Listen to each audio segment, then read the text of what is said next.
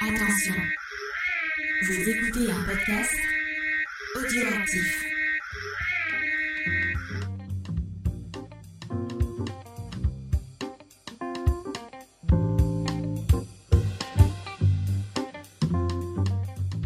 Salut à tous et bienvenue dans Manga Discovery, l'émission qui vous fait découvrir le monde magique, merveilleux et cette fois spirituel euh, du manga, euh, puisque cette semaine on vous parle de Shaman King.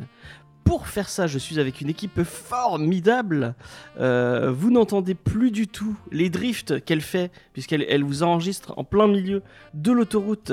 C'est Diane. ça va, Diane? Oui, ça va et toi? Ah, comment, comment, euh, comment va ce micro Et comment Eh va ben, cette écoute, odeur euh, de cendrier euh, puisque Eh ben, euh, il sent toujours le cendrier. J'ai pas, j'ai pas mis de produit Febreze encore dessus, mais il va falloir le faire parce que j'en peux plus. Mais sinon, il fonctionne très bien. Merci euh, à James et Faye de me l'avoir prêté. Du coup, euh, ça, ça change la vie.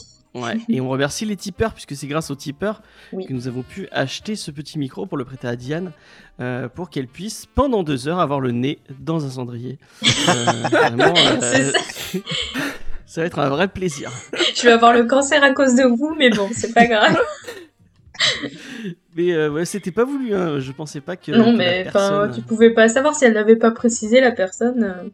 T'imagines bien sur l'annonce Vinted, alors euh, micro avec euh, odeur. euh, Il y a des gens qui précisent qu'ils fument, donc euh, genre tu le sais d'avance. Ouais, mais tu l'achètes Ah, pas. ouais. Mais, euh, mais pour les vêtements, genre ça va, c'est facile, tu passes en machine et c'est bon. Pour un micro en machine, c'est compliqué quoi. Ah ouais, effectivement.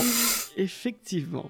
Euh, sinon, nous sommes aussi avec Eva. Salut Eva, est-ce que ça va Salut, Eva? salut, ça va, ça va. Est-ce que ton nouveau micro avait une odeur particulière quand tu, quand tu l'as pris? Euh, une belle odeur de plastique, mais euh, mais ça va, je fais avec. D'accord, bah, c'est déjà mieux que, le- que, que la clope. Euh, je préfère ça que la clope, honnêtement. Euh, effectivement, c'est un. Ah, c'est oui, mais c'est Mouton de Poussière qui le dit. C'est, je, je- Donc c'est Diane qui le dit et que c'est un T-Bone euh, SC420. De 420, du coup, euh, la clope, il y a peut-être. Ouais, c'est ça, c'est ce que je me Oh. suis dit en le tapant. Je me suis dit 420, la cigarette. mhm. En fait, Ah, Tout on est lié. n'expliquera pas les refs pour les gens qui, ne, qui, qui- Oh, les, bah, les mineurs qui nous écoutent. Euh, nous sommes aussi avec Judas. Est-ce que ça va, Judas? Salut, salut. Ça, ça va très très bien. Et du coup, mais moi je me demandais du coup quelle question en rapport avec l'odeur euh, j'allais avoir. Donc vas-y. hein. Ah, euh, bah, je, je ne sais pas, je ne sais pas. Quelle est l'odeur de ta barbe soyeuse? Hum, une, une odeur de pain cendré qu'on peut. sen- Non, je vais arrêter là. Donc voilà, euh, la, la blague sur l'odeur va s'arrêter ici, sachez-le. Euh, euh, puisque nous accueillons un petit nouveau dans l'équipe qui va venir euh, de temps en temps pour discuter avec nous de manga, qui a été recruté par Diane. Euh, C'est euh, Juliane. Salut Juliane. Bonsoir. Ça va? Bah écoute, très très bien. Je débarque, mais je, je me sens déjà en bonne compagnie, donc euh, tout va très bien. C'est un vrai plaisir de t'accueillir. Euh, pour désodoriser, tu mets. Il y, a- il y a des gens qui, qui expliquent comment désodoriser. Vraiment, le- Les sommes merci pour le. pour Nous sommes en direct sur Twitch, euh, sachez-le, euh, comme, comme tous les jeux, enfin un jeudi sur deux à 20h. et on remercie tous les gens sur, euh, sur Twitch, euh, Lena, Chucky, euh, il y a XP, enfin, vraiment les meilleurs. Et l'eau, effectivement, qui explique comment désodoriser les tutos de l'eau, bientôt euh, à retrouver sur euh, toutes vos bonnes plateformes. Mais Lo, il est toujours Henri, plein de bonnes ressources. euh, il sait coudre, il sait faire plein de choses. C'est Ouais, trop bien. Voilà, donc euh, il va produire des, euh, des petits bonus euh, pour le financement euh, participatif. Si vous donnez un petit peu à, à James et Faye, vous aurez un petit tuto. Et allez, donnez de l'eau sur le Tipeee et euh, l'eau vous fera un webtoon pour. euh, pour vous comment on, donne- comment, euh, on demande pas du tout l'avis de l'eau avant. euh. C'est- Ouais, voilà, c'est bon, t'es engagé. Mais c'est ma philosophie, exactement. Oui, la, la Mettre les gens euh, sur le sur euh, sur le, le fait accompli et euh, les ça. obliger à le faire. Voilà. D'ailleurs, Julien, je t'ai sauvé d'une mort atroce. euh. De- de Ah, c'est que- pas. Moi, j'ai pas encore dit non, hein, donc peut-être non, je rigole. James voulait, euh, Oui. euh, te mettre aussi devant le fait accompli. euh, je sais même plus pourquoi, mais euh, à, voilà. propos de. ah Attendez, oui, j'ai rien c'était compris. pour le, le débat euh, Jump. Ah bah Ah d'ailleurs, oui, voilà. superbe, Attendez. tran- superbe Oh. transition. Merci. Par rapport à merci Rocky, vous. à Rocky, c'est ça Tant de talent, Non, je m'évanouis. Ce n'est pas ça, ce n'est pas ça. Euh, on va vous rappeler un peu euh, comment ça marche euh, l'émission Manga Discovery. On va commencer par des petites mini-reviews. Euh, chacun euh, va vous présenter un petit manga qu'il a lu euh, et qu'il a envie de vous présenter. On enchaîne avec euh, voilà le moment où je voulais mettre euh, Juliane sur le fait accompli. Euh, C'était au moment du débat, parce que normalement on tire au sort un débat, mais là on a décidé qu'on on allait prendre un, un sujet qui allait avec le, le sujet de l'émission. J'adore les Puisque débats. le sujet du débat, est-ce que je le tease euh, maintenant ou est-ce que je le garde pour plus tard? Tu peux le donner maintenant. Bon, je vas-y, pense, tease. hein. Euh, Ah, ah, va, mais tu tranches. bon, on, va, on va teaser, on va parler de la fin des mangas euh, dans le Shonen Jump. Et j'avais envie de Ah. demander, euh, puisque euh, a priori on va tous dire, euh, bah non, euh, toutes les fins de mangas dans le Shonen Jump c'est de la merde.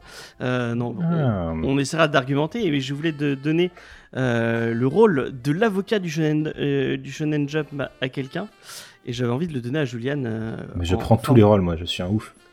Bah voilà. Voilà, quelle impression d'être en, mais- en fac de droit, quel enfer, quoi. Les, les ateliers, débats, mais arrêtez. Aïe aïe. Toi, tu défendras le diable, là. Allez, bon courage. C'est ce qu'on appelle une Dupont-Moretti. Euh, Bi- et euh, big up au ministre, hein, s'il nous écoute, bien sûr. Effectivement. Euh, c'est mais- sûr qu'ils nous écoutent. Oui, oui. Et, Il a euh, pas sub, le con. Et Darmanin d'émission. Voilà. comme ça, on parle au ministre. Euh, et on enchaînera avec le sujet du jour puisque c'est Shaman King euh, et, euh, et sa Et fin. on fait pas les mini-reviews avant? Bah non, tu, tu- as écouté ce que je viens de Elle dire l'a dit, il l'a dit. Ah, pardon, bah j'écoute pas. Non. Euh, Non, les, les mini, les mini reviews c'est en premier. Euh, on Ah oui, commence voilà, par- d'accord. ok. Par les mini reviews. Euh, et comme je suis euh, un sadique, c'est moi, euh, et comme c'est moi qui fais les visuels, c'est moi qui choisis qui commence euh, sa mini review. Et je ne sais plus qui j'ai, euh, parce que j'oublie instantanément, instantanément à chaque fois, qui commence. Et ah, eh ben, c'est Judas qui commence.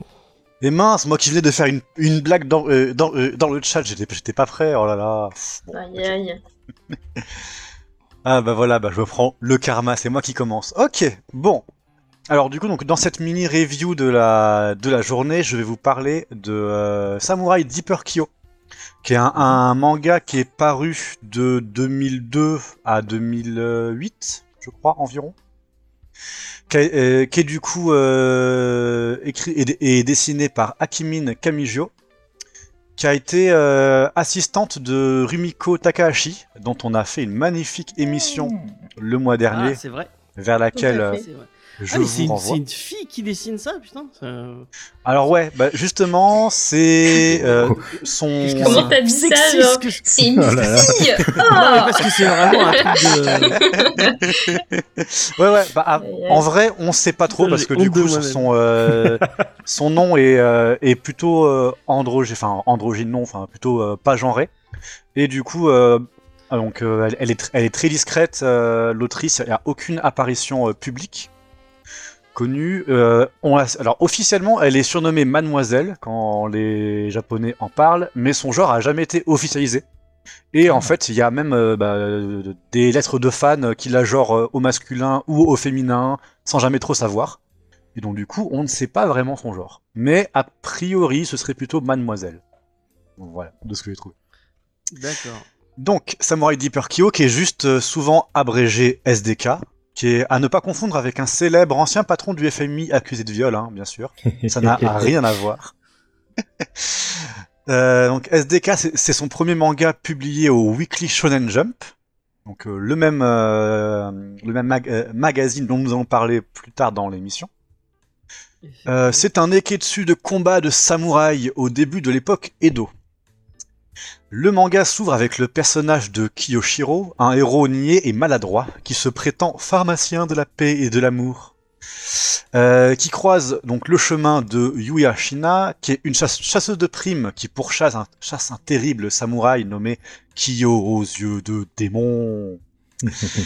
Au cours de leurs aventures, cependant, le lecteur va se rendre compte que le sanguinaire Kiyo est cependant bel et bien dans la peau de Kiyoshiro, puisque celui-ci l'a scellé dans son corps et est capable de lui en céder la possession en cas de danger.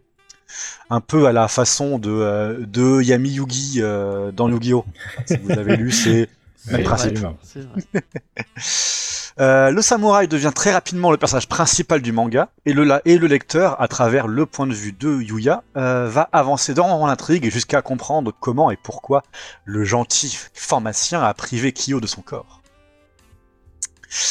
Les premiers arcs de SDK sont assez inégaux et suivent un schéma très classique. Kiyoshiro et Yuya arrivent quelque part, rencontrent un personnage historique de l'époque, qui est souvent un samouraï, hein, qui veut tuer euh, Kyo, et Kiyoshiro libère Kyo pour, se, se batte et, qu'il sauve Yuya, parce que c'est une pauvre femme sans défense. hein. Yuya qui est euh, chasseuse de primes, mais qu'on devait se battre que la première fois, je crois. Tout le reste, après, elle est bien sûr euh, à sauver et en détresse. hein. C'est un personnage complètement euh, anecdotique qui reste sur le côté. À partir des environs du tome 10, cependant, la série se débarrasse complètement du gentil Kiyoshiro et se centre uniquement sur Kyo, qui est pensé comme un anti-héros. Il est impitoyable, cruel et tyrannique, mais on va découvrir petit à petit la part d'humanité et son sens de l'honneur. Qu'est-ce qu'il est Qu'est-ce qu'il est euh, Il est acerbe pour quelqu'un qui est censé, qu'il a choisi lui-même de le présenter. Ah oui, mais euh, vous allez voir pourquoi est-ce que j'en parle après, quoi.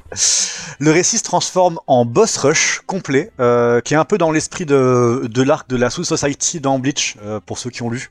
C'est-à-dire, voilà, on va grimper dans, dans la hiérarchie des boss du coin et puis affronter toujours le suivant, plus le suivant, plus le suivant.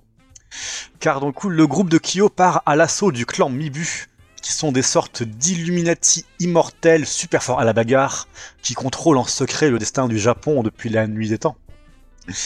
Bagarre, bagarre, bagarre et bagarre pendant 25 tomes, euh, en parallèle euh, desquels le groupe va s'étoffer avec des alliés, qui sont souvent des anciens ennemis, et qui va voir la relation entre Kyo et Yuya changer à mesure que les révélations sur Kiyoshiro surgiront. Il n'était peut-être pas juste un paisible pharmacien, le bougre. Donc voilà. Pourquoi est-ce que je vous parle de Samurai Deeper Kyo? Alors, première raison, c'est que j'avais pas d'idée. C'est que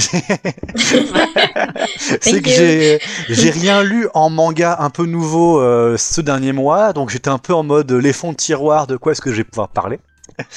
Et ça, voilà, donc ça va me faire un peu euh, de plus en plus insécure parce que voilà, à mesure que les premiers numéros de l'émission sont, euh, sont passés et qu'on a tous pu caler euh, nos petits coups de cœur en recommandations, en petits mini review, bah maintenant on arrive un peu en mode là, bon, il faut creuser un peu plus.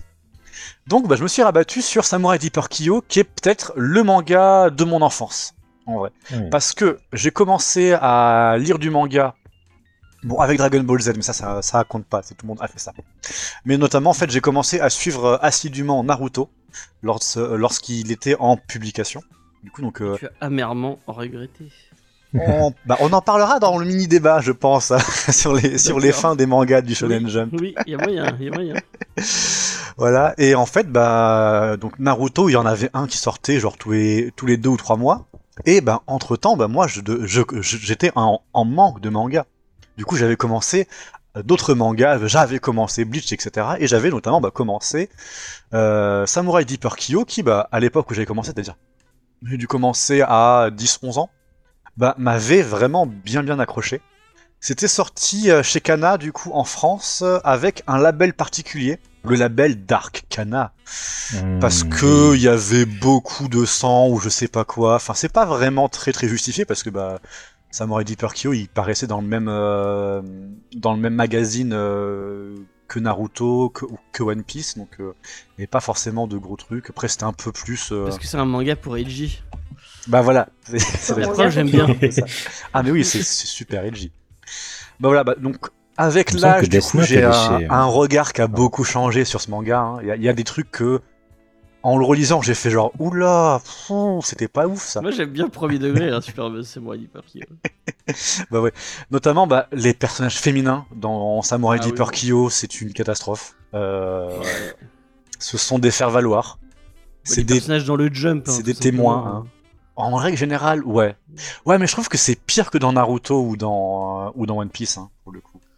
Parce Ah que ouais là, bah, Yulia, enfin, Yuya, elle a une, euh, elle a peut-être allé une, une scène forte au tout début, la première fois que tu la vois, puis après, c'est vraiment juste, elle est sauvée, quoi.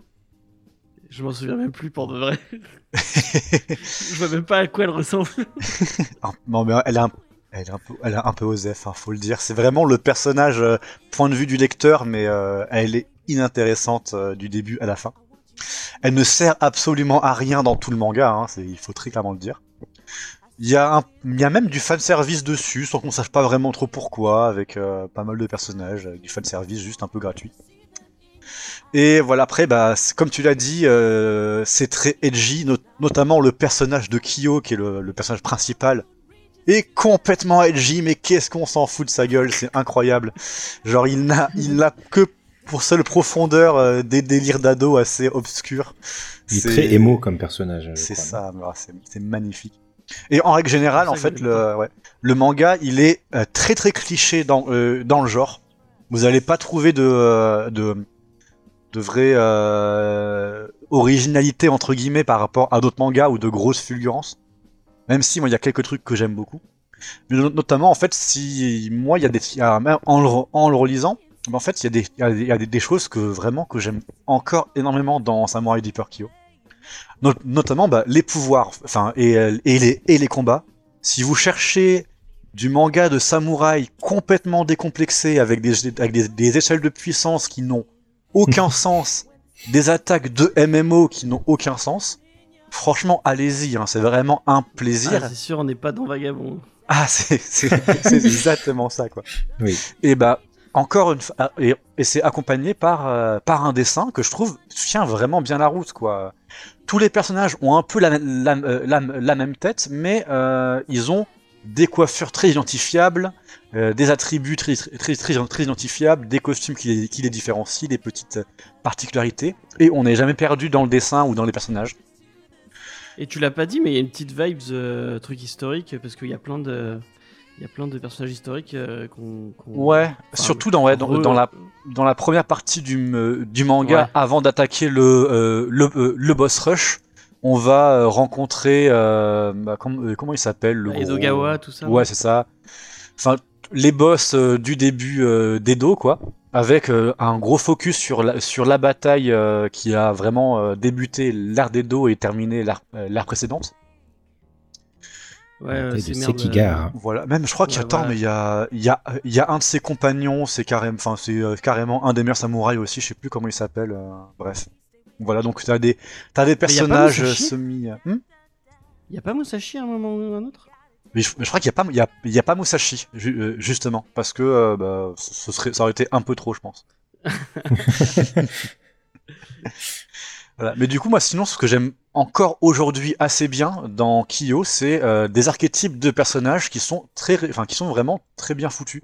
Alors, c'est des archétypes, c'est-à-dire qu'ils vont être totalement clichés, ça y a pas de, y a pas, de- y a pas de, de, de, de soucis là-dessus. Mais il y a quand même aujourd'hui des personnages auxquels je suis vraiment attaché. Je pense à Akira, à Luciole, à Tokito, qui, je sais pas pourquoi, moi, ils me font encore. euh, Alors, il y a sans doute une part de nostalgie très importante, mais ils me touchent encore un petit peu dans leurs petites histoires. C'est assez tragique, assez euh, bah, du bon manga de euh, de cette époque où tout le monde a sa background déchirée, et très edgy et de j'ai tué tous les miens ou bien toute ma famille est morte, etc. Voilà. Mais ça fait. C'est marrant, t'as pas dit le plus gros fun fact autour de ce manga. Quand même. Ah. euh, Qu'est-ce que qu'est-ce pour toi le plus gros fun fact autour de Samurai Deeper Kyo? Bah, pour les Français, parce que c'est je Samurai Deeper Kyo. Euh, Putain, ça ma blague. quelque chose. Parce que c'est vrai, c'est vraiment ce manga qui a inspiré le nom au groupe. Euh, Non. Paris. Euh, Mais non. Sérieux non, non, Si, si, si, si, si, non, sérieusement C'est Je vous jure, ouais, c'est ça, oui. Quoi Non, mais c'est- non, mais- Non, mais C'est alors ça. là, tu vas devoir Mais me c'est sortir des preuves.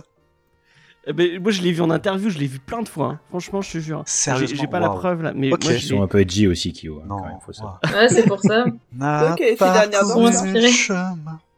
On a souffert en silence. Si, si, moi j'ai vu plein de fois que c'était ça hein, qui avait. euh, qui Ah avait- ouais, Peut-être ah, que je me trompe, hein. Ah mais Moi c'est j'ai vu plein de fois que c'était Samurai Deeper Kyo qui avait, euh, qui avait inspiré. euh, Ok, bah tu vois, genre bah, les euh, les deux passions de euh, de moi à 12 ans sont reliées beaucoup plus intimement que ce que je pensais. C'est fantastique. Ah mais merci beaucoup. je suis certain que je serais vachement entendu avec, euh, avec ton toit de 12 ans. Ah mais on, on aurait été meilleurs potes, hein, c'est sûr. Parce que moi j'adore Samurai Deeper Kyo, vraiment, vraiment. j'avais- Mais je suis pas allé jusqu'à la fin, parce que quand même, au bout d'un moment. Ouais, la fin est un peu osef, mais c'est pas grave. Les combats sont sont toujours très sympas. D'accord. Bah ouais. Ouais. Ensuite, bah, j'aimerais insister sur, sur euh, bah, autre, les combats qui, par- qui parviennent toujours à avoir de l'enjeu. Genre, c'est même si le, sc- le scénario de fond est un peu osef, l'autrice arrive toujours à mettre beaucoup d'enjeux dans chaque rencontre. Et du coup, c'est super intense comme, euh, comme manga, quoi. Déjà que ça s'arrête jamais de tataner du boss pendant, pendant 25, 25 tomes.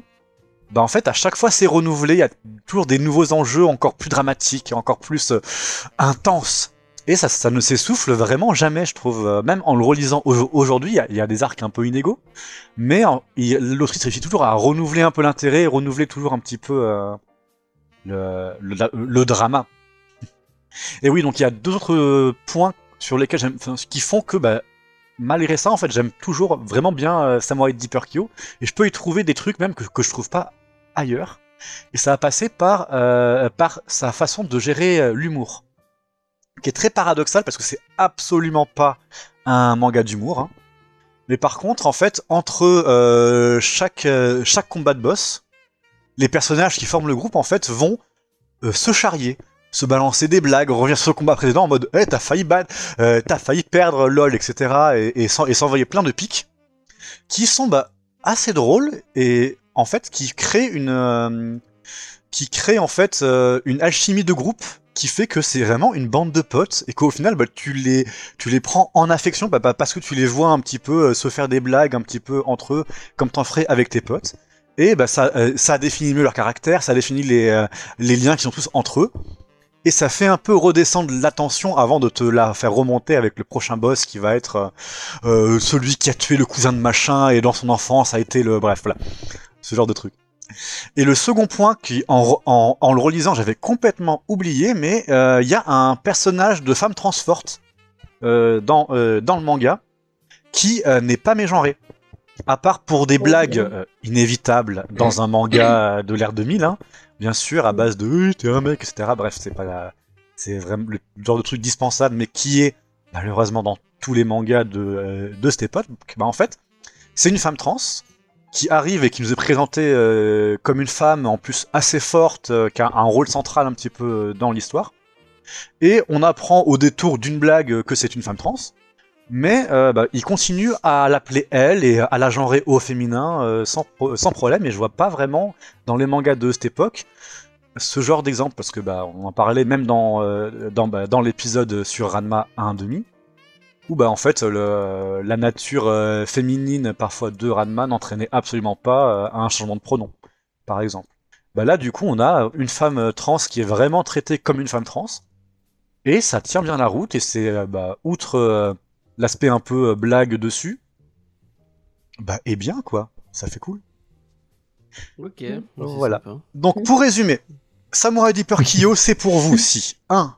Vous aimez enchaîner les donjons d'un MMO avec vos potes.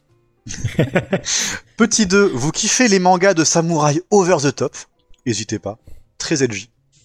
Petit 3, euh, si vous êtes en manque de neketsu pas subtil, foncez, c'est trop bien. Malheureusement, ce n'est pas pour vous si 1, vous attendez d'un neketsu plus que des combats et de l'amitié. Et 2, si, vous êtes, si vous êtes intolérant aux personnages féminins passifs, bah passez votre chemin, malheureusement. Et voilà. Est-ce qu'on peut dire que les, les mini-reviews de, de, de Judas sont vraiment les, les meilleurs? Euh, J'adore comment, comment tu prépares tes trucs et tout. Eh ben, merci beaucoup. En tout cas, je prends beaucoup de plaisir aussi. animé- alors, il y a un animé, surtout. Oui. Pitié. Oui. Pitié, ne regardez Ah pas non. l'animé. Il a rien à voir. Absolument rien à voir. Parce que les, normalement, c'est bon, les méchants, enfin les méchants entre guillemets, les, les- les personnages protagonistes, euh, c'est des humains, mais dans l'animé, c'est des monstres. Pour euh, aucune putain de raison. Vraiment. Ouais, je sais pas. Et en plus, c'est moche, mais vraiment, enfin, pitié, ne regardez pas cet animé, il est ignoble. Euh, donc voilà, bah, mais super, euh, super review. Euh, Ouais. Bravo, euh, bravo Judas. Euh, Bah, ça m'a fait plaisir de pouvoir reparler de ce manga de mon enfance et pouvoir un peu riouer dessus. Quoi. Moi, ça me fait penser à un autre manga de mon enfance. Je sais pas si ça va parler à, à grand monde, Ah, euh, parce que parce que c'est très très très très très etchi et euh, très fan service. c'est Bastard. Je, crois que j'ai un tome. J'ai jamais lu, je crois. Je crois que j'ai un C'est tome. euh, c'est avec un, un, un anti-héros dont euh, le, le le but le but dans le dans le manga est euh, de de faire le plus grand harem possible. Euh, euh, C'est tellement 2000. Comme dans Helltaker? J'ai pas lu Taker, mais euh, C'est un petit jeu euh, gratuit sur Steam, euh, super cool. Vas-y, fonce. ah bah l'eau, l'eau à Bastard chez elle. Bah lis-le. Après ça part vraiment dans des délires euh, vraiment bizarres avec des anges et des euh, et des dieux de. Enfin vraiment ça ça ça ça, ça Ah oui. part vite dans des délires super super chelous. Mais euh, le, le début est très très cool. Bah, D'ailleurs, retrouve-moi d'un doute avec ça, parce que je me rappelle avoir acheté ce manga pour 1 ou 2 euros dans une boutique d'occasion, et il y avait une vieille étiquette dessus qui le vendait à 15 balles. Est-ce que c'est un manga qui est cher? Enfin, Je comprends pas pourquoi. Ah je sais euh, pas. J'ai jamais vu un manga euh, Je comme ça à pas. 15 balles, quoi. Pas une édition spéciale ou un truc du genre, donc. euh. Euh, et Chucky, ça m'étonne pas que Chucky il aime bien Dark, Dark Schneider. Vraiment le, le, le perso edgy au possible. euh, euh, anti-héros qui est finalement euh, pas si anti-héros que ça. Enfin bref. Euh, un jour je vous ferai une review euh, plus, plus longue de, de Bastard. Ah bah, avec plaisir. C'est très cool. Avec tout- tous les noms, les noms d'attaques sont tout- que des noms de, de groupes de, de métal des années 80. Euh, voilà, ce genre de délire. Euh, donc, qui est le prochain sur la liste? Et bah, c'est Diane. Ah, super. Du coup, euh, moi je vais vous parler de The Ancient Magus Bride. Euh, donc c'est un manga fantasy de Kore Yamazaki. C'est euh, initialement publié euh, dans le magazine Monthly, Monthly Comic Blade à partir de novembre 2013, puis ensuite dans le Blade Online et le Monthly Comic Garden depuis septembre 2014. Voilà. Euh, la version française, elle est publiée par Komiku euh, du coup euh, depuis mai 2015 et il y a 13 tomes de sortie en France, 15 au Japon euh, et en France ça coûte 7,90€ le tome. Euh, Kore, Yam- Kore Yamazaki, c'est une mangaka japonaise qui est née à Hokkaido en 1990. Elle crée en 2015 donc la série The Ancient Magus Bride qui rencontre euh, directement euh, beaucoup de succès. Euh, mais son premier titre, c'est une romance entre une libraire et un étudiant qui s'appelle Futari no Renai Shoka.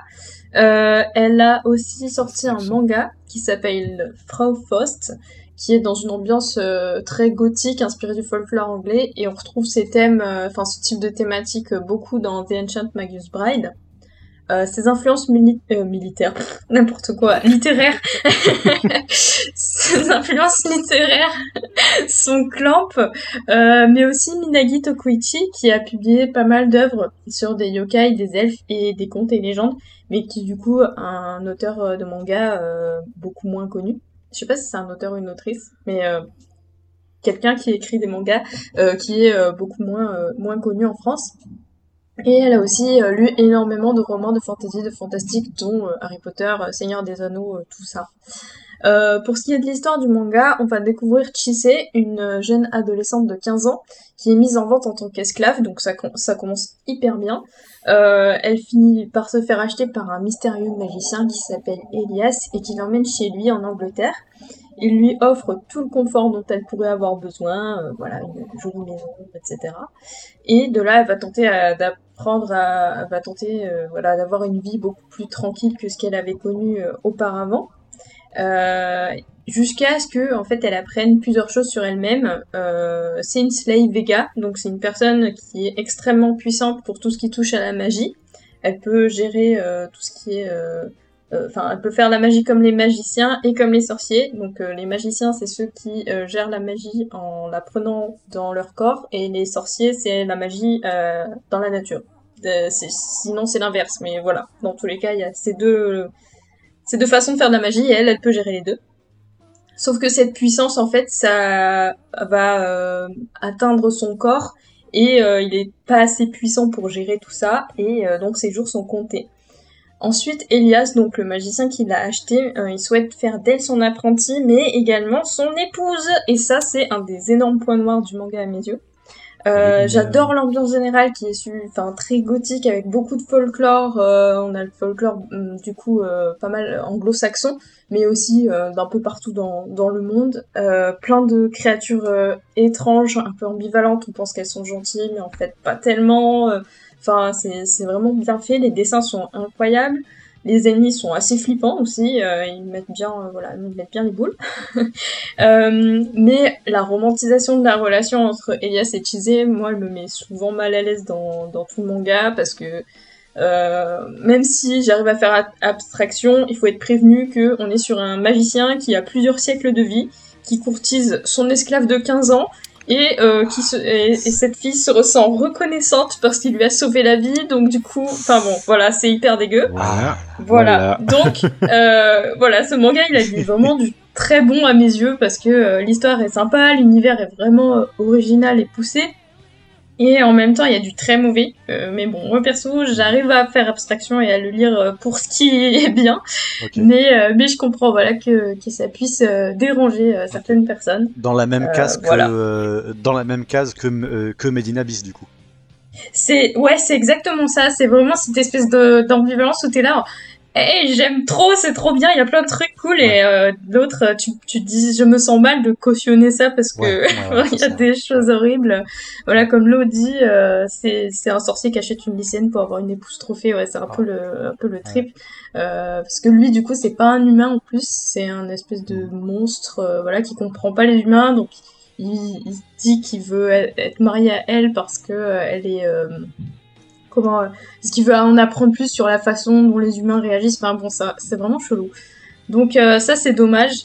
Mais, euh, mais j'ai l'impression que c'est un, un thème euh, que l'autrice aime bien, puisque du coup, on a son premier titre qui est une romance entre une libraire et un étudiant. Donc, ces espèces de rapports de force, de domination, elle a l'air d'y tenir. Euh, pareil, dans son autre euh, manga, Frau Faust, euh, elle a aussi un, un truc Ah ouais. d'une femme qui sauve un, un, un gars et qui lui est reconnaissant aussi. Enfin, voilà, elle aime bien ça. Donc faut être faut être au courant, mais mais après voilà ça, ça reste un chouette un chouette manga sur. Bah, c'est ce que d'aspects. disait peut-être avec la, la dernière fois qu'on on se posait les questions sur l'inceste. Et Ouais.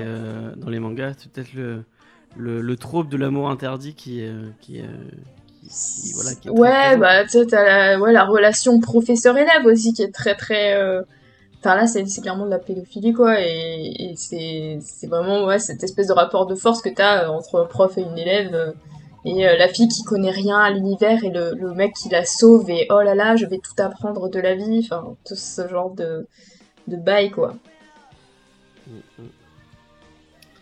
Mais sinon le manga est chouette après il y a un animé aussi euh, qui est sorti euh, et euh, je sais, je l'ai pas vu, j'ai juste vu le premier épisode. Je sais pas comment ils ont géré la relation dans l'anime. Est-ce que c'est exactement pareil que dans le manga ou est-ce qu'ils ont adouci un peu Je sais pas. Donc, Mais t'es pas très animé en fait, toi. euh, non. Bah de base, je suis ni série ni, ni film ni animé. Enfin tout ce, Ah qui, oui. ce qui bouge là. Bah oui, Là, toutes vos, rigole, toutes mais- vos images animées horribles là.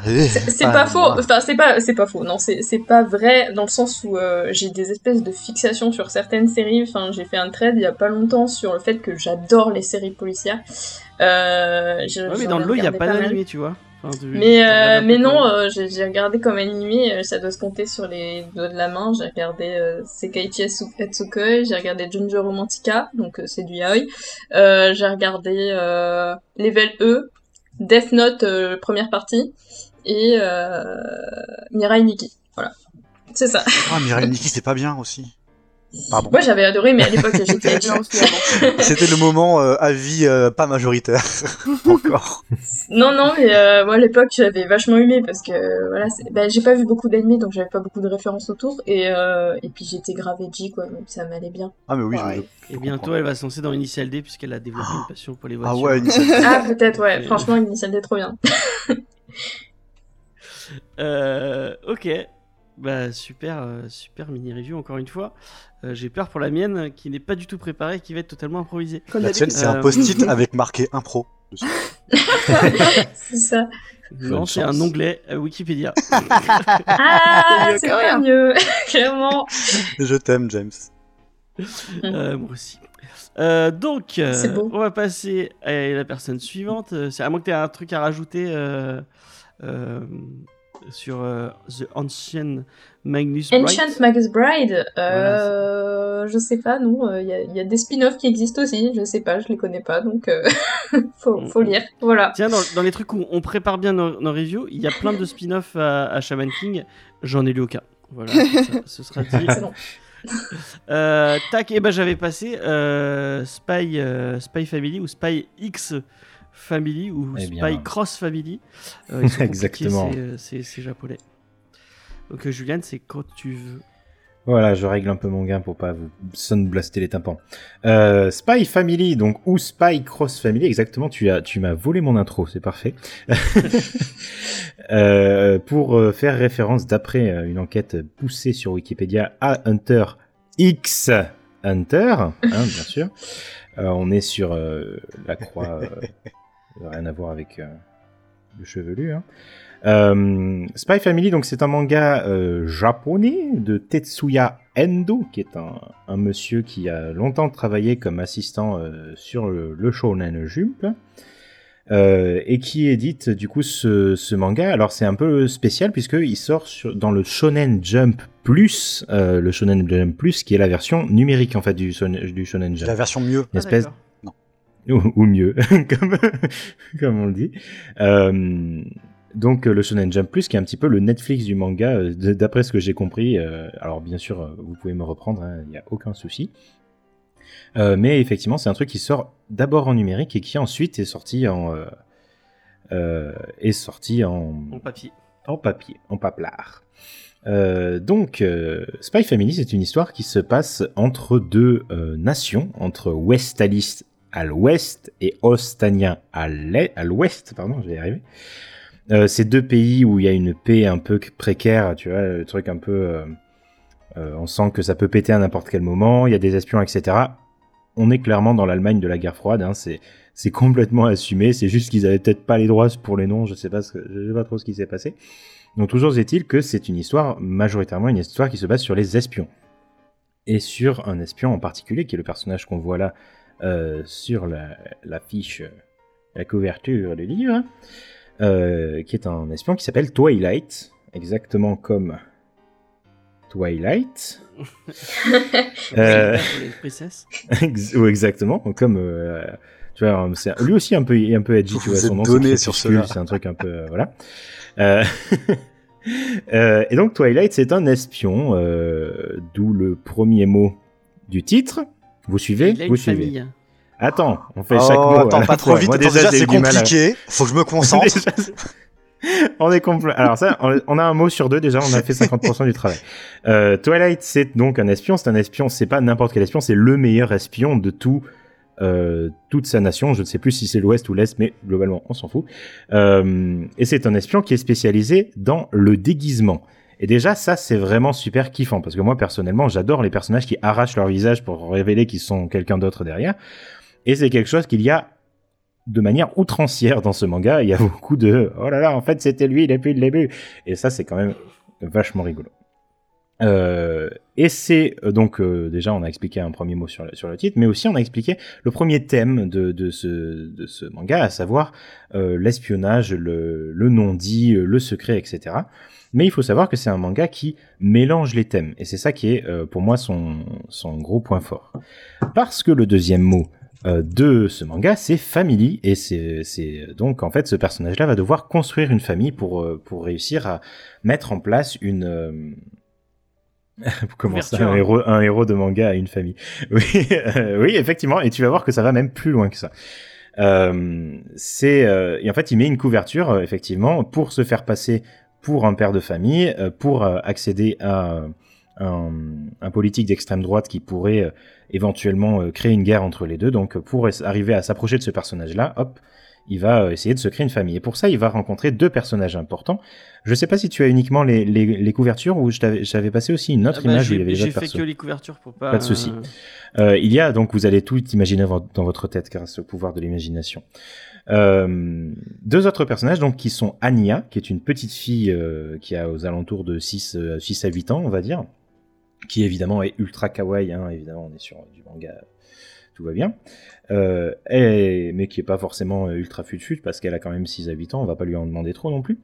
Euh, et un autre personnage qui est extrêmement euh, qui est extrêmement fort, on verra pourquoi après, qui s'appelle Yor, Y-O-R, qui est euh, qui passe pour sa femme en fait. Les, ce personnage-là adopte cette euh, cette jeune fille dans un orphelinat et ensuite quand on lui dit qu'il faut en plus qu'il ait une femme, il va voir cette femme-là et il dit ah bah tiens euh, et si on faisait semblant d'être mari et femme? Euh, et on arrive au deuxième thème, qui est le thème le plus important de ce manga, c'est le thème de l'humour, parce que ce n'est pas du tout un manga sérieux, c'est un, un manga extrêmement euh, comédique, et c'est pas du tout le bon mot, je suis sûr.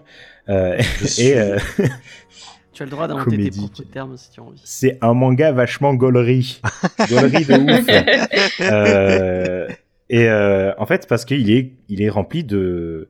La raison pour laquelle j'adore Ranma 1,5 et pour laquelle j'aurais bien aimé être là euh, à l'épisode précédent, il est rempli de quiproquos rigolos. Et les quiproquos rigolos, moi personnellement, c'est.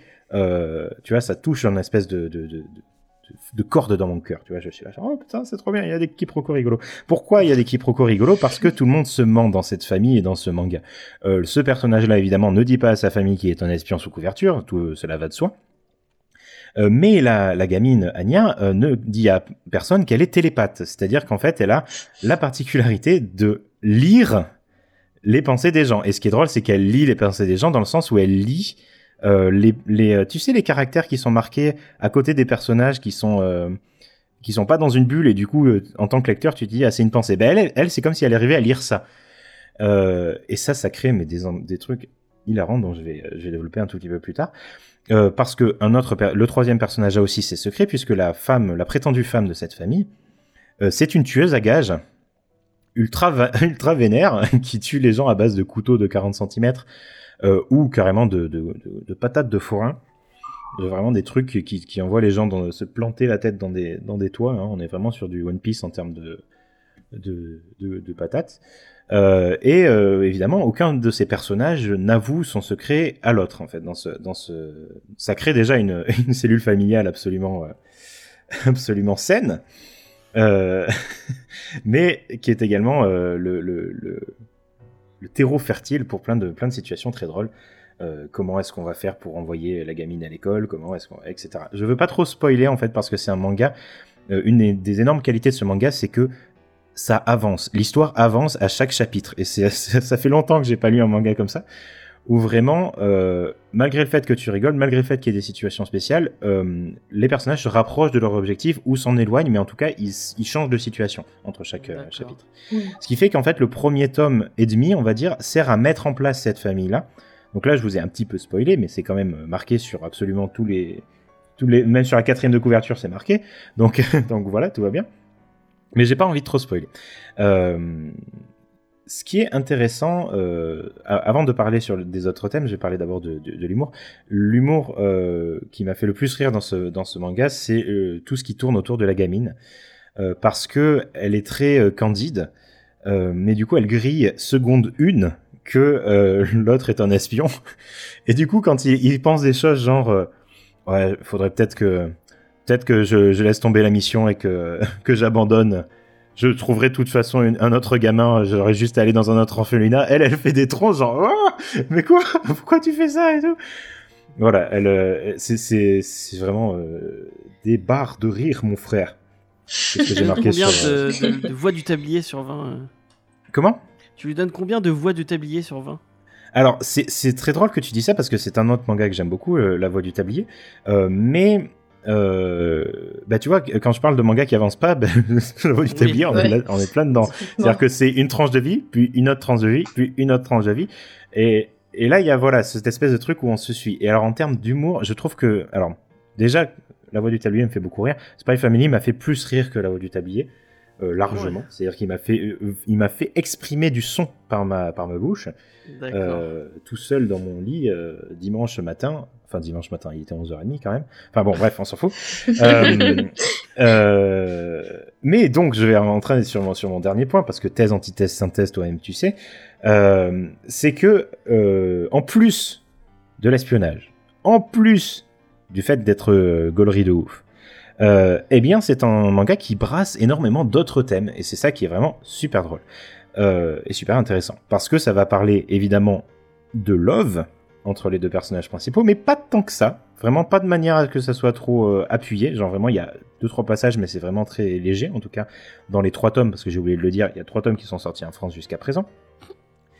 Euh, mais également, et c'est ça qui est incroyable, parce que tout à l'heure on disait euh, un héros de manga et une famille, déjà c'est impressionnant, mais en plus de ça, c'est un manga qui parle de manière sérieuse de parentalité. Et ça, c'est ouf, dans un manga qui arrive à la fois à parler de- d'espionnage et de voitures qui se crachent et de patates de forain, euh, de parler de parentalité. Parce que les personnages vont se retrouver des fois face à des situations du la petite, euh, elle a du mal à faire ses devoirs, comment on fait pour lui faire apprendre quand même, sans avoir à la, maltraiter, sans avoir à la traumatiser, etc. Et franchement, il y a des moments où je me suis dit, putain, c'est malin quand même. Là, c'est malin quand même d'arriver à, transmettre à ses lecteurs le fait que, ben oui, en fait, euh, s'occuper d'un enfant, c'est pas juste le, c'est pas comme un animal, quoi. Tu vois, c'est pas genre, il est à côté et puis c'est cool, il fait sa vie, tu vois. Et c'est, euh, voilà, c'est très, euh, Love Spy and Robots, absolument. Euh, et voilà. Et euh, je finirai par ce point parce que c'est vrai que vous l'avez exprimé tout à l'heure, mais je m'en suis, je me suis reconnu là-dedans aussi. C'est que c'est un manga qui n'a aucun fan service. Mm. Et ça, c'est quand même vachement cool parce que la mère de famille, elle a des, des tenues euh, d'apparat, des tenues des robes de bal, des choses comme ça de temps en temps, parce que évidemment, c'est pas une tueuse euh, à gage, euh, euh, juste euh, voilà, euh, j'arrive et je te défonce. Elle, fait ça avec une classe et une élégance incroyable. Euh, mais à aucun moment il y a de, de, de panty-shots ou de trucs vraiment un peu bof, tu vois, qu'on pourrait, euh, qu'on pourrait attendre du Shonen Jump ou qu'on pourrait attendre du, manga en général, en fait. Mais là, pas du tout, en fait. C'est vraiment juste les personnages euh, se posent des vraies questions et sont, euh, euh, et ce sera le dernier thème dont je vais parler, sont dans une situation qui fait penser à l'Allemagne de la guerre froide. La suspicion générale, le fait que la, la, la, que Yor, là, le, personnage féminin, elle se met avec ce mec-là parce qu'elle est terrifiée que des milices trouvent suspect le fait qu'elle soit une femme célibataire à son âge. Il y, a des, il y a des vraies questions en fait derrière qui, qui, qui se posent sur euh, voilà qu'est-ce que c'est que de vivre sous une semi-dictature, etc. Donc voilà tout ça pour. rêves. Mais t'as vu, c'est vachement bien. N'hésitez pas, voilà. C'est Spy Croix Family ou, Spy, ou Spy Family, et c'est un manga qui me fait, euh, qui m'a fait passer par plein d'émotions, et c'est un super truc euh, que j'ai découvert euh, tout récemment. Il y a donc trois tomes sortis chez Kurokawa récemment. Il y en a six au Japon jusqu'à présent. Et j'ai très hâte, euh, je spoil un peu, mais j'ai très hâte de découvrir le chien parce que sur la couverture du 4 au Japon, il y a un chien. Et je me suis dit, ah putain, il y a un nouveau perso, c'est trop bien. Voilà. Qu'est-ce que ça va être son pouvoir à lui? Est-ce qu'il va cracher du feu euh, par les fesses? Je ne sais pas. euh, Ah, sais mais-. Voilà. Déjà, Eh connaissant ben, ça les chiens dans les JRPG de base, on peut s'attendre à, à n'importe quoi. Ah ben voilà, c'est très probable. Donc voilà, je ne sais pas, mais euh, je ne sais pas ce que ce qu'advient du chien, mais c'est euh, c'est un, un manga fascinant. Voilà. Euh, et bah merci beaucoup euh, euh, Juliane. Euh, vraiment tu, tu m'as vendu du rêve. Je, je- je vais sauter dessus euh, dès la fin de cette émission. Ça a l'air très très cool. Et Alexandre qui nous demande qui est le petit nouveau. Et bah tu le sauras un peu après puisque après ces mini reviews on va lui poser deux trois questions pour Ah. savoir qui il est, qu'est-ce qu'il aime et, euh, et euh, ce genre de choses. Ah oui, ça, Diane, t'avais pas prévenu J'aime bien euh, l'équipe Roco rigolo. Si, si, je Voilà. l'avais prévenu, mais. Mais elle m'a dit, il va y avoir des questions, mais je sais pas quoi, donc prépare-toi à tout. Si, j'avais dit euh, que, genre, euh, type ton manga préféré, c'est ce genre de choses. Du coup, j'ai déjà spoilé un petit peu. Euh, on ne te demandera pas ton avis sur le conflit israélo-palestinien, a priori. Euh, et on va passer à une autre petite review. Euh, et c'est moi qui vais vous parler de Ah Hajime ouais, no Hippo, aka un des meilleurs. Ah ouais, ça sort l'artillerie lourde, quoi. Ok. Ah ouais. Mais moi j'ai une raison pour laquelle je parle de Hippo. C'est parce qu'en ce moment j'aime bien traîner sur Vinted. Parce que j'aime bien faire des bonnes affaires. Elle est mince, t'as raison. Euh, je vais voir euh, mon ami euh, Huggy les bons tuyaux et je lui demande comment qu'est-ce que je pourrais avoir euh, avoir des, des mangas à pas trop cher et euh, surtout Ah, des mais mangas c'est pas que pour les fringues, les Vinted? De quoi? C'est pas que pour les fringues Vinted, c'est- il y a, il y a d'autres trucs aussi? Non, il y a- y a- bouquins, il y a il y a des- tout. Ça, ce ouvert en fait à d'autres trucs. Ah, cool. Il y a des super. Moi, j'ai fait des super super aff- des affaires euh, sur Vinted, notamment Ouais. euh, notamment en icons de du Captain America de Brubaker à 15 euros. Euh, Ah ouais. Vraiment, ça, devait, ça devait être une mère de famille qui ne savait pas qu'est-ce qu'elle vendait. Euh, euh, oui, mais effectivement. Euh, donc, euh, et euh, donc je traînais sur Vinted comme tous les soirs. C'est mon petit, mon, mon petit plaisir du soir, c'est de regarder. Je tape manga ou comics sur Vinted et je regarde tout ce qu'il y a. Et là, j'ai tapé Hippo et je suis tombé sur quelqu'un qui vendait les 7 premiers tomes à 35 euros. Et euh, comme je suis un gros con, moi je lui ai proposé 15 euros. Et du coup, j'ai réussi euh, à négocier et j'ai eu, euh, j'ai eu les 7 premiers tomes à 20 euros. La pire personne. Ouais, ouais, je suis comme ça. je suis comme ça. Donc, et j'ai pu recevoir, je suis allé les chercher avec Diane d'ailleurs, les 7 premiers tomes de Hippo, qui est un manga que, que je lis depuis très très longtemps, mais euh, que je lis, euh, c'est euh, c'est mon tonton du Japon qui prend des photos euh, du Shonen Jump et qui me les envoie euh, par scan. Donc voilà. Elle est vachement Ouais. sympa quand même. Ouais, il est très gentil. Et en plus, il écrit, euh, il, il traduit sur les, euh, sur le- il écrit sur le, sur Mais le quand même fort, Il met du tonton. blanc. Il est bilingue et tout, et puis il est typographe en plus, franchement, Ouais. meilleur Ouais, tonton. ouais. Très, très cool. Euh, donc euh, je lis euh, donc euh, Hajime no Hippo et euh, je vais vous en parler euh, puisque j'ai relu euh, j'ai relu les premiers tomes et vraiment c'était euh, c'était un pur un pur pur plaisir. Alors Hippo de quoi ça parle? Ça va parler de pétanque non pas du tout.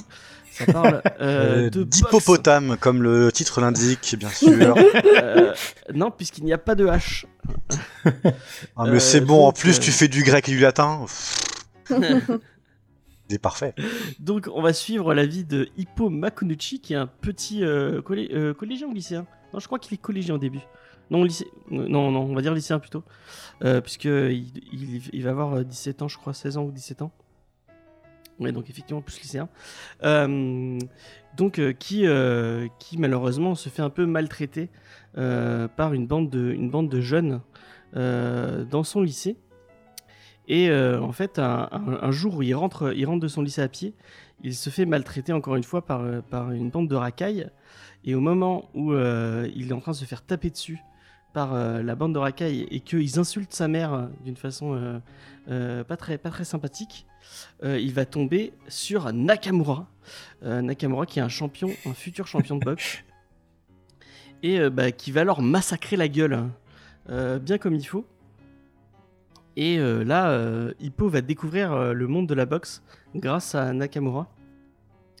Et en voyant ce, ce- les Hippo Ah, ça me troll pendant mon. euh, Bref.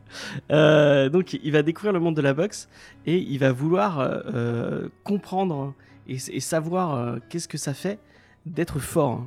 Et donc, il va se mettre, il va se mettre à la boxe et on, va découvrir bah, l'ascension de, de Hippo qui va passer de boxeur amateur à boxeur pro. Puisque malgré le fait qu'il se fasse, qu'il se fasse euh, euh, martyriser, et bien en fait comme sa mère euh, tient un, un bateau de pêche, euh, il est très très fort puisqu'il il soulève, euh, il aide sa mère euh, au travail, donc il a un super équilibre parce qu'il arrive à, à marcher comme il, comme il veut sur le, sur le bateau. Il a appris à, à avoir un équilibre parfait. Et en plus comme il soulève tout le temps des, des, des caisses de, des caisses De de glace, ce genre de, et de poissons, il est très très très très fort. Et donc on va comprendre que finalement il, a, il, avait, il avait de quoi être un super super boxeur. Euh, on est sur ce que je pense être un facilement bon. euh, si, euh, si je devais faire un, un- une tier list, enfin un top des meilleurs, des meilleurs, des meilleurs mangas de sport de tous les temps, Slam Dunk serait forcément, puisque je pense qu'on c'est pas possible de faire meilleur que Slam Dunk. Euh, euh, ou alors euh, vraiment il faut, faut se lever très très très tôt le matin. Euh, mais euh, Hippo serait pas très loin, puisque euh, avec ses euh, attention, euh, si vous commencez Hippo, vous, commencez quelque chose. Il y a 130 volumes. C'est un, des- Donc, ouais, euh, c'est un des mangas les plus longs de- du monde. Excellent. Euh, donc, Donc un truc que je euh, lirai jamais. Ou un tome pour essayer, et puis sachez voilà quoi. Ouais, je suis ça. à jour, donc j'ai lu les 130, euh, Ah lu ouais. 130 volumes et- Wow. et, des poussières. Euh, et je vais les acheter petit à petit parce que vraiment euh, c'est super. Ça va faire beaucoup de négoces là. effectivement, effectivement. Euh, mais euh, euh, ce qui est cool dans Hippo, c'est pas que bon, en, en plus des matchs, parce que les, vraiment les matchs de boxe sont sont retranscrits vraiment très cool, même si euh, un coup de poing peut prendre 4 volumes à peu, à peu près. Euh, C'est pour ça que c'est aussi tellement, long. euh, le, le mec. Le mec arrive à se faire des discours pendant qu'il met des pendant qu'il met des patates euh, et, et à faire il on a droit à des flashbacks pendant que pendant que tu mets un uppercut c'est Euh, comme que Captain Tsubasa, un peu le même, c'est le même délire. C'est vrai, c'est vrai. Euh, mais il n'y a pas que ça. Vraiment, il- euh, je trouve que donc, c'est Georges Mori- Morikawa, le, le- le dessinateur et scénariste. Euh, il a un don euh, pour les, euh, les, les petites scènes, les petites scènes du quotidien. Et il a un don pour écrire, je trouve, les personnages secondaires. Euh, je pense que hein, tu- euh, je lis plus Hippo pour euh, Takamura, Aoki et, tout- et, tout- et tous les, les, les, les mecs qui, le, qui, le- qui entourent le personnage principal que pour Hippo pr- pratiquement parce que vraiment à chaque fois il rencontre des nouveaux à chaque fois qu'il va qu'il- pratiquement à chaque fois qu'il va combattre il va euh, tu vas y avoir tout un, un, un, un développement de, psychologie et on va, on va apprendre pourquoi le, pourquoi le boxeur se bat, euh, quels sont ses rêves, quelles sont ses, euh, quelles sont ses ambitions, tout ça. euh, euh, et à chaque fois, en fait, les, boxeurs vont se rencontrer, vont, vont évoluer. tu vas les retrouver parce que au final, bah, c'est un peu toujours les mêmes qui, qui, qui tournent dans, le, dans les championnats. Il y en a qui vont monter, il y en a qui vont descendre. Enfin, vraiment, il va y avoir plein d'évolutions euh, de personnages différents. Euh, et en plus, euh, on va suivre les carrières des autres, euh, des autres boxeurs qui entourent qui en- qui entourent Hippo, euh, euh, leur, euh, leur, vie, leur vie quotidienne aussi, puisque il y en a qui vont, euh, je veux pas qui, mais il y en a qui euh, euh, vont beaucoup perdre et vont se dire ah merde, est-ce que est-ce qu'il faut que je lâche les gants? Euh, Il va y avoir une évolution aussi des entraîneurs, tu vas apprendre ce que ce que ce que deviennent les entraîneurs. Euh, le petit point faible, par contre, euh, c'est euh, euh, les, euh, les romances, parce qu'il il y a une romance en particulier qui, en 130 tomes, je pense, n'a pas évolué. Oh. Je crois Mais que c'est attention, mignon. le, le- le- le dernier, le dernier, le, le truc, le, vraiment le pas, euh, c'est le plus grand pas possible pour Hippo. Il lui a tenu la main. Voilà. c'est- Ah ouais, Vraiment. C'était- trop bien. Ah, il faut oser, hein, tenir Donc, une main. on est C'est un peu vieux jeu. Hein, comme, Il y a, comme- il y a beaucoup de fanservice, mais dans l'autre sens. Tu vas voir beaucoup de, de, de monsieur torse nu. Et il va y avoir beaucoup de blagues pipi caca euh, et autour du, autour du bas-ventre. Euh, Ah. il, aime bien, il aime bien ça. Mais euh, tu vois, c'est pas grave, le. C'est juste euh, des blagues de maternelle un peu. À la Toriyama. Ouais, voilà, ouais. Ah, En, en, peut-être- non, en, en moins. euh, c'est moins pervers. Oui, non, vois, non, juste, je parle des blagues. oh, regarde, a je parle vraiment des blagues pipi caca de, de, de Toriyama. Pas le reste. Ouais, voilà, ouais. D'accord. Mais euh, Il y a notamment beaucoup, beaucoup de blagues euh, du fait que, que le, le, le- Enfin, bon, ouais, bref. Je, je vais pas aller sur ce terrain-là, mais voilà, il y a certaines tailles qui sont euh, apparemment euh, de ouf, euh, genre. Je m'en avec- souviens de ça, putain. Et par on parle de tortue et de genre de trucs. Enfin, bref. De quoi vous parlez? Tu, comprendras si tu lis, euh, si tu lis. Hippo. tu lis 130 Ah, tomes. Alexandre qui... Si tu lis les 130 tomes, effectivement. Mais vraiment, euh, c'est un super chouette manga euh, qui véhicule des, valeurs. euh, au final, on est, sur la boxe, mais c'est des valeurs vachement sportives, vachement, vachement positives, je trouve. Avec des personnages plutôt positifs. Et, et, et c'est assez cool. Enfin, vraiment, si vous avez l'occasion de, de lire Hippo, je vous le conseille. Il y a un animé aussi euh, qui, euh, qui est en plusieurs saisons, parce que 130 tomes, forcément, euh, il y a de quoi faire. Et donc, l'animé bah, est très très long, il y a, il y a beaucoup d'épisodes. Vous pouvez, vous pouvez aller avec des, avec des, génériques, des génériques fabuleux. Vraiment, les génériques du- de l'animé sont géniaux. Et bah, si, vous avez, si vous aimez bien les mangas de sport, et que bah, les gens qui se mettent des coups de, de, de- des coups de tatane, non pas que des coups de tatane, des coups de, de poing dans la tronche jusqu'à euh, tomber évanoui, ça ne vous dérange pas, et ben je vous conseille, euh, je vous conseille Hippo. Euh, dernier petit point bah, pour les gens qui sont à jour, donc euh, 130 tomes, forcément les personnages évoluent, les personnages prennent des choix. Et il y a, y une évolution, je vais pas la euh, sans fort romance, effectivement. Il y a une évolution qui est arrivée depuis, euh, depuis une dizaine de tomes là, euh, que je trouve un peu bizarre. Euh, le personnage, je vais pas la spoiler. Bon, le personnage principal, lui est arrivé quelque chose et j'ai du mal à voir où Morikawa veut aller et je me demande s'il ferait pas mieux d'arrêter son manga plutôt que, enfin, même si euh, bah, les- ça, enfin, les trucs autour de Hippo sont, sont intéressants, mais euh, je vois pas vraiment ce qu'il veut faire avec Hippo. Donc, euh, ouais, j'a- j'attends de voir euh, s'il va y avoir une évolution ou pas. Mais en tout cas, Hippo, très très chouette manga. Je vous le conseille très fortement. Et je l'ai pas dit, mais c'est super beau. C'est vraiment, euh, il y a Ouais. des, euh, les combats de boxe sont, euh, c'est vraiment, c'est de toute beauté.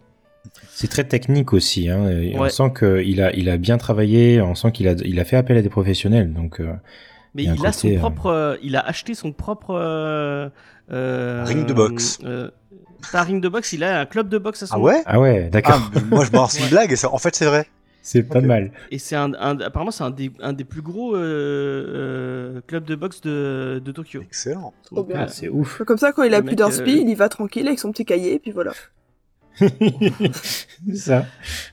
Mais c'est fou le nombre de techniques. Et en fait, tu, regardes toutes les techniques, euh, notamment euh, le Dempsey Roll, donc qui, est- la technique spéciale de Hippo, en fait, qui se, met en boule et il se tourne sur lui-même. En fait, il fait une espèce de, de, de 8 avec son torse. Et euh, tu te dis, mais c'est pas possible, euh, ça existe pas. Enfin, il y a personne en boxe qui fait ça, euh, c'est pas possible. Et euh, tu regardes, et en fait, non, c'est des, vrais, euh, c'est des vraies techniques qui existent pour de vrai. Euh, bon, pas, pas aussi impressionnantes que dans, que, dans le, que dans le manga, forcément. Mais euh, la, la plupart des trucs sont des. euh, effectivement, euh, Oliane disait que c'était euh, c'était technique, mais il y a des vrais. euh, Ah c'est vraiment euh, très, très, très, très vrai. Comme dans Initial D finalement. Euh, C'est les marques des grands mangas. Sauf qu'il ne il donne pas de coup de poing avec un verre à la main pour voir si ça ne bouge pas trop. euh. Ouais, Non, les gens c'est qui-. Bah. Est-ce que j'ai lu euh, Alors, j'ai pas eu la chance de, de, de lire Ashita no Joe, mais il faut vraiment que je le fasse un jour parce que, à ce qui paraît, c'est vraiment un, un manga qui a, qui a révolutionné le, le, le, le, le monde du manga. Ah bah, pas que le monde du pas manga. hein. si- Ouais, je sais Hmm. pas si vous êtes au courant, mais euh, je crois qu'il y a, euh, euh, y a eu un moment où le, le gouvernement japonais a, demandé d'arrêter un truc. C'est euh, exactement ça en no- fait. En fait, t'as la- bah, l'armée rouge japonaise, qui est une armée, enfin qui est un mouvement d'extrême gauche japonais dans les années so- 70, qui en fait se sont revendiqués de de, de Ashita no Joe ou no, Nojo ou no, ou no Joe. Moi, j'ai toujours entendu Joey en fait. pour Ah ouais, c'est marrant. Le mec s'appelle Joey en fait, le personnage. logique. D'accord. En fait, ouais, donc du coup, bah, en fait, notamment dans un détournement euh, d'avion, euh, c'est ça. En fait, le, lorsqu'ils ont pris euh, le micro pour parler aux passagers, ils n'ont pas fait de revendication ni quoi. Ils ont juste dit, on est Ashita no euh, no, euh, no Joe. Point. Et c'est le seul truc qu'ils ont dit. Et ben en fait, parce que apparemment, du coup, c'est un manga qui est vachement social, qui a des euh, qui a des thématiques sociales assez fortes, qui est très marqué dans son euh, dans son camp et qui a C'est inspiré un petit beaucoup. gamin des rues Ouais. euh, qui est vraiment. euh, je crois que c'est la sortie de la guerre. Ouais, mais C'est un petit gamin des rues vraiment qui vit, euh, qui vit dans la rue. il y a tout, il y a qui se fait prendre par. Il y a toute une philosophie euh, sociale en fait dedans, quoi, qui a, qui a beaucoup inspiré les, les mouvements ré- euh, révolutionnaires euh, et terroristes euh, japonais dans, les, dans- les années euh, so- so- 70. Parce que avant d'être dépolitisés de droite comme aujourd'hui, les Japonais dans les années 70, ils étaient, ils étaient quand même très très marxistes à des moments. Hein. Faut pas, fallait pas déconner avec eux. Bah, le mec qui a fait, euh, le mec qui a créé Gundam Mhm. euh, dans sa Mhm. jeunesse, il, est, il, est, il était dans des, euh, dans des jeunesses révolutionnaires communistes. Ouais. Ah ouais. Bah comme le euh, comme le mec qui a fait Battle Royale, le film, je, parle. D'accord, d'accord. Donc ouais, et avec une fin, apparemment la fin de la fin est vraiment euh, est, est époustouflante apparemment. Je me suis un peu spoilé, je la connais, mais vraiment c'est. Bah, moi j'ai euh, j'ai lu que le début pour le coup, mais euh, j'ai pas lu la fin. D'accord, d'accord. Et ben un jour on en parlera peut-être. Ah bon, en vrai, pourquoi pas. Pourquoi pas Euh, et bon voilà. Et par contre non Baki, mais ne lisez pas Baki s'il vous plaît. Oui, euh, exactement. euh, Chucky, dans Ashita no Joe, il y avait un personnage qui était, qui était tellement populaire que quand l'auteur euh, l'a tué, en fait, il y a, il y a eu des, euh, des funérailles qui ont été organisées par le public, vraiment en vrai et tout ça. euh, machin. ça a dépassé complètement le, le monde du manga, quoi. Oh là là. Mais on parle des années C'est so- très beau aussi. On hein. parle de genre très, très euh, beau. 70, mais genre début des 70, quoi. Ah ouais. Ouais, non, c'est assez ancien, quoi. C'est un papy du manga. Il n'y avait même pas internet à l'époque. Comment ils se sont Ah non. tous concertés en se disant Allez, on va Euh, faire des funérailles. Les journaux, euh, les Ouais, journaux de fans, euh, ouais, tu vois. Tu sais, avant, il y avait un Oui. truc que, avant Internet, les gens parlaient dans la rue. Mais oui, mais justement, Oh là là, Japon, oh le point vieux con qui arrive tellement vite. Non, j'avoue. Ah là là. Et avant, on Mathieu. s'envoyait des lettres. Hein. C'est Mathieu dans la rue qui... C'est Mathieu qui disait ça souvent dans Comedy Discovery. Il fait Ah ouais, avant j'allais voir mon voisin pour lui dire ce que j'avais pensé de mes... De, mes, euh, de mes comics, mais il en avait rien à foutre.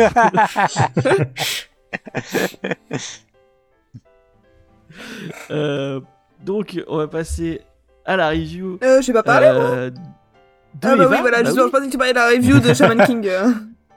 Non, non, non, non.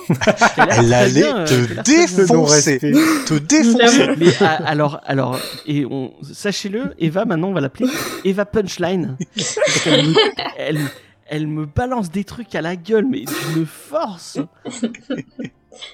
Oui, C'était juste une remarque à la base, Euh. c'était pas prévu de faire une punchline.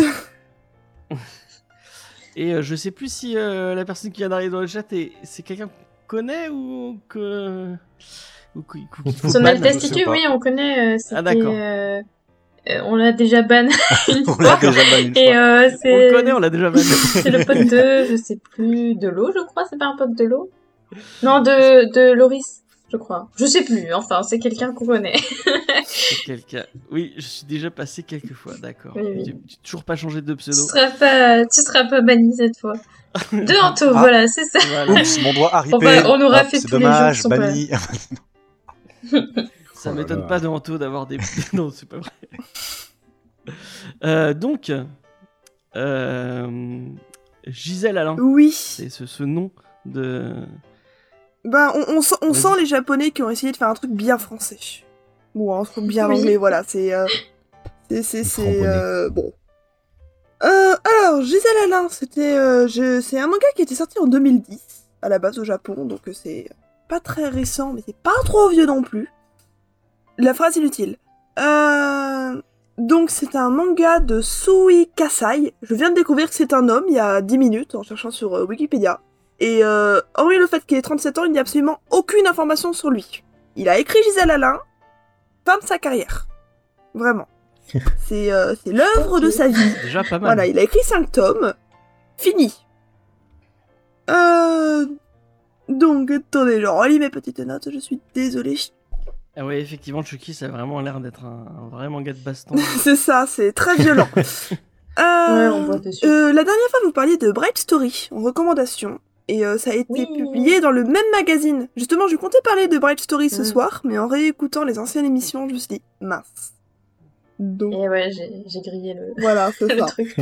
Et euh, honnêtement, je le classe un peu dans le même style. C'est pas exactement la même époque, c'est pas le même endroit, mais euh, je, je le, je le classe plutôt dans le style euh, tranche de vie historique. Et euh, alors, euh, Gisèle est une fille de noble. Elle est très riche, elle connaît euh, vraiment rien à la vie. Elle a jamais vu une araignée, elle a jamais mangé une crêpe, elle a jamais caressé un chat. Euh, son truc à elle, c'est les bouquins. Elle, euh, adore les bouquins, sa, famille euh, l'emmerde un peu avec ça, si je peux dire. Parce que bah elle, fait son petit monde, elle, elle embête tout le monde à essayer de découvrir le monde. Et sa grande sœur décide pour la faire un peu pour qu'elle arrête d'embêter tout le monde, de lui donner un bâtiment en ville pour qu'elle devienne logeuse. Je précise qu'elle a 12 ans. Ah. Voilà, donc euh, Gisèle Alain, 12 ans, devient logeuse d'un bâtiment en ville. Et euh, euh, entre-temps, bon, elle grandit entre-temps, elle a 14 L'histoire se passe quand elle a 14 ans. Et elle décide de devenir femme à tout faire. Parce qu'elle s'ennuie. Et elle, veut découvrir, elle veut découvrir le monde, donc elle va accompagner des enfants au parc, elle va, elle va vendre des crêpes. Euh, C'est Diane en fait. voilà, elle va, aller, elle va aller récupérer les chats perdus. euh. Elle est, elle- à chaque fois, elle emmène avec elle un certain Eric, qui est un écrivain qui euh, ne paye pas son loyer, donc forcément, il lui en doit une, vu que c'est sa logeuse. Et euh, donc, il la suit, essaie de la protéger plus ou moins face à ce monde hostile. Et euh, c'est très sympathique, en fait. C'est vraiment cinq tomes. C'est- frais, c'est sympa. Il y a des très beaux dessins. J'ai vraiment adoré les, dessins de cette série. Euh, c'est détente, c'est gentil. On peut lire euh, un, tome avant un autre sans problème. Enfin, euh, un- le tome 4 avant le tome 2 si on veut, il y, a vraiment pas de problème. c'est les petites histoires donc de Gisèle qui, fait sa vie, qui embête tout le monde, j'ai envie de dire. Elle est, très sympathique, mais bah, elle a 14 ans, quoi. Qu'est-ce que je voulais dire de plus? Euh, moi, il y avait un, petit truc qui m'avait, enfin, les, les petites choses qui m'avaient embêté, c'est que c'est quand même un manga, comme je le disais, qui se répète un peu. Et euh, voilà, Gisèle découvre un truc, change la vie des gens, euh, des gens autour d'elle, et elle passe à autre chose. Euh, Qu'est-ce que je voulais dire? Et euh, on, on, on en parlait avec Ancient Magnus Bride. Il y a, a un ou deux petits passages un peu tendancieux qui m'ont gêné, parce que ben, elle a 14 ans, et par exemple, une des, jeunes- une des personnes qu'elle loge est une stripteaseuse, donc euh, adulte, bon ça y a aucun problème. Mais euh, elle décide donc de lui faire un striptease et de l'embrasser, Que? Tout simplement. Hein? Oui, Mais je me suis, De quoi j'ai je me suis étouffé avec ma propre langue. et en fait quand j'ai- quand j'avais j'avais 10 ans quand je lisais ce manga, et je me rendais pas compte, je me disais « Oh bon, bah les séries sont jolies, je me rendais pas compte de certains passages comme ça. » Et donc je répète, une, elle loge une stripteaseuse, donc une femme adulte, qui décide, vu qu'elle ne sait pas ce que c'est qu'un striptease évidemment, eh ben elle décide de lui montrer, et à la fin de l'embrasser. Et d'ailleurs Gisèle s'évanouit, donc c'est la preuve qu'elle ne sait pas trop... Oh non, euh, voilà. Mais c'est horrible. Sinon, c'était un euh, du rouge à lèvres du euh, du 18e siècle et c'était et c'était toxique. C'est ça. C'est ça, Et- oui. Et aussi sa relation avec Eric, donc qui est pareil, un homme adulte, qui euh, bah, est amoureux d'elle. Ah, tout le monde ne fait pas des striptease là-dedans. Mais euh, Eric est, est amoureux d'elle. Bon, ils le disent jamais ouvertement, mais tout le monde le sait et tout ça. Et il passe son temps à dire euh, attention, euh, si, si, euh, si tu vas pas directement avec Gisèle, elle va se trouver quelqu'un d'autre. hein. Et ce quelqu'un d'autre, il parle en particulier d'un gamin de 9 ans. Donc euh, voilà, elle a deux prétendants, un homme adulte et un gamin de 9 ans. Ouais, mais de 9 à 12, ça, ça va, ça paraît Euh, pas. a 14, on en a 14 euh, quand, Moi, quand je- le à manga 14, passe. ah, je croyais non, elle, elle, elle, sur a- 12 elle ans. est devenue logeuse à 12 ans. Oui, d'accord, et après elle a grandi. Voilà, ça. ok. Mm. Ah, c'est chaud. Oui, c'est les deux petits moments Bon, qui enfin, m'ont bon, fait un petit quai en le relisant euh, pour la review. Donc. Ouais. Et mais sinon, hormis ces deux petits passages un peu étranges, on va dire, j'ai beaucoup aimé, tout simplement. C'est comme euh, c'est comme Bright Story, les dessins sont vraiment magnifiques. Mm. Les couvertures ne font pas vraiment, euh, ah, ne montrent pas vraiment la qualité des dessins de la série, je trouve. Donc euh, le mieux, c'est c'est d'aller elles feuilleter un tome. Oui, elles sont jolies, hein. mais vraiment, il y a Ouais. des scènes superbes. Je, je, vais, je compare tout le temps ça à Bright Story, mais j'ai lu les deux en même temps à peu Mm. près quand j'étais petite. C'est vrai que Bright Story c'est super beau. Et La couverture me fait penser, m'a fait direct penser à Bright Stories aussi, donc je pense qu'il y a une vibe vraiment commune qui. Bah, elles ont un peu, enfin, à peu près publié au même lié, moment, quoi. dans le même magazine. Mm. Je pense Ouais, c'est que ça. voilà. Euh... Tu peux arrêter de dire que t'as que t'as lu Bright Story quand t'étais petite parce que j'avais je devais avoir 25 ans quand c'est sorti. Ah, moi j'en avais 12, ok Euh, et, et, et voilà, mais je, je le conseille, euh, ne serait-ce qu'à aller, euh, aller feuilleter euh, dans une librairie. C'est très sympathique, voilà. C'est tout ce que c'est- le maximum que j'ai à dire. Et oui, euh, aussi un autre petit détail, bah euh, euh, Colette, la stripteaseuse malheureusement, est, euh, est une est lesbienne et euh, donc sort avec une fille dans l'histoire. Mais ce que j'aime bien, c'est que ben c'est normal pour tout le monde. On est au début du XXe siècle, Ah. personne n'en a quelque chose à foutre. C'est euh, Colette et sa copine. Et, et tout le monde est heureux et c'est très bien comme ça. Et euh, c'est un petit détail que j'avais que j'avais pas mal euh, apprécié dedans parce que souvent dans, dans les mangas comme ça c'est Ouais. voilà tout, tout le monde Ouais. tout le monde le fait Surtout en remarquer. mode, euh, ouais, non, mais historiquement, euh, Ouais, bah. l'homophobie, machin. Donc C'est vrai que ça peut être. Comme Bon, quoi, elle sort, peut- bon, elle sort avec une autre stripteaseuse, mais bon, ça. Bon, on parle. Putain, mais il y a que moi Ouais, qui avait ça, un truc qui pas- craignait niveau romance. mais même, mais même, on la voit pas la romance. C'est vraiment, euh, tiens, je me suis fait plaquer, euh, je vais aller vivre chez Gisèle. Et euh, oh tiens, il y a cette fille dans mon truc. Bon, bah, on se fait un bisou et le lendemain, on se retrouve à poil dans le lit, quoi. C'est bon, fin d'histoire. Et tout le monde s'en fout, vraiment. Ils sont à moitié à poil tout le temps. Enfin, euh, sa copine, elle est tout le temps enroulée d'un drap, là, et tout le monde s'en fiche. Bon bah comme Et- quoi du coup pour le pédo on peut leur refuser le euh, le point non mais c'est l'époque qui voulait ça. Voilà. Et, Euh. et je crois que l'auteur est un peu obsédé par Arsène Lupin, parce que littéralement, euh, le chat de Gisèle Alain s'appelle Arsène, et plus tard, il y a un- une souris, je crois, qui s'appelle Lupin.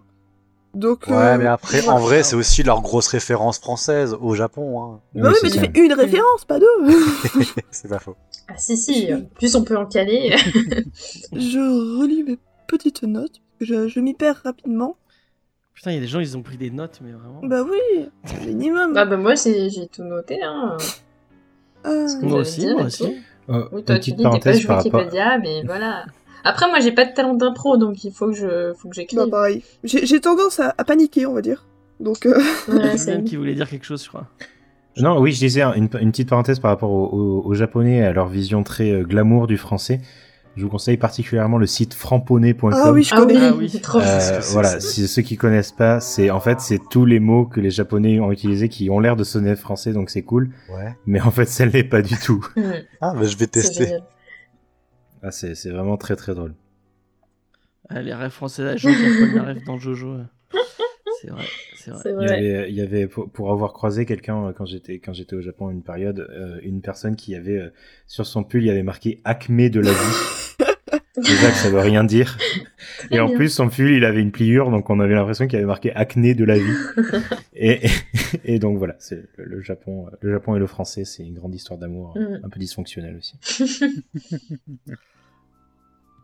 Eva, merci, euh, merci Eva pour cette superbe review.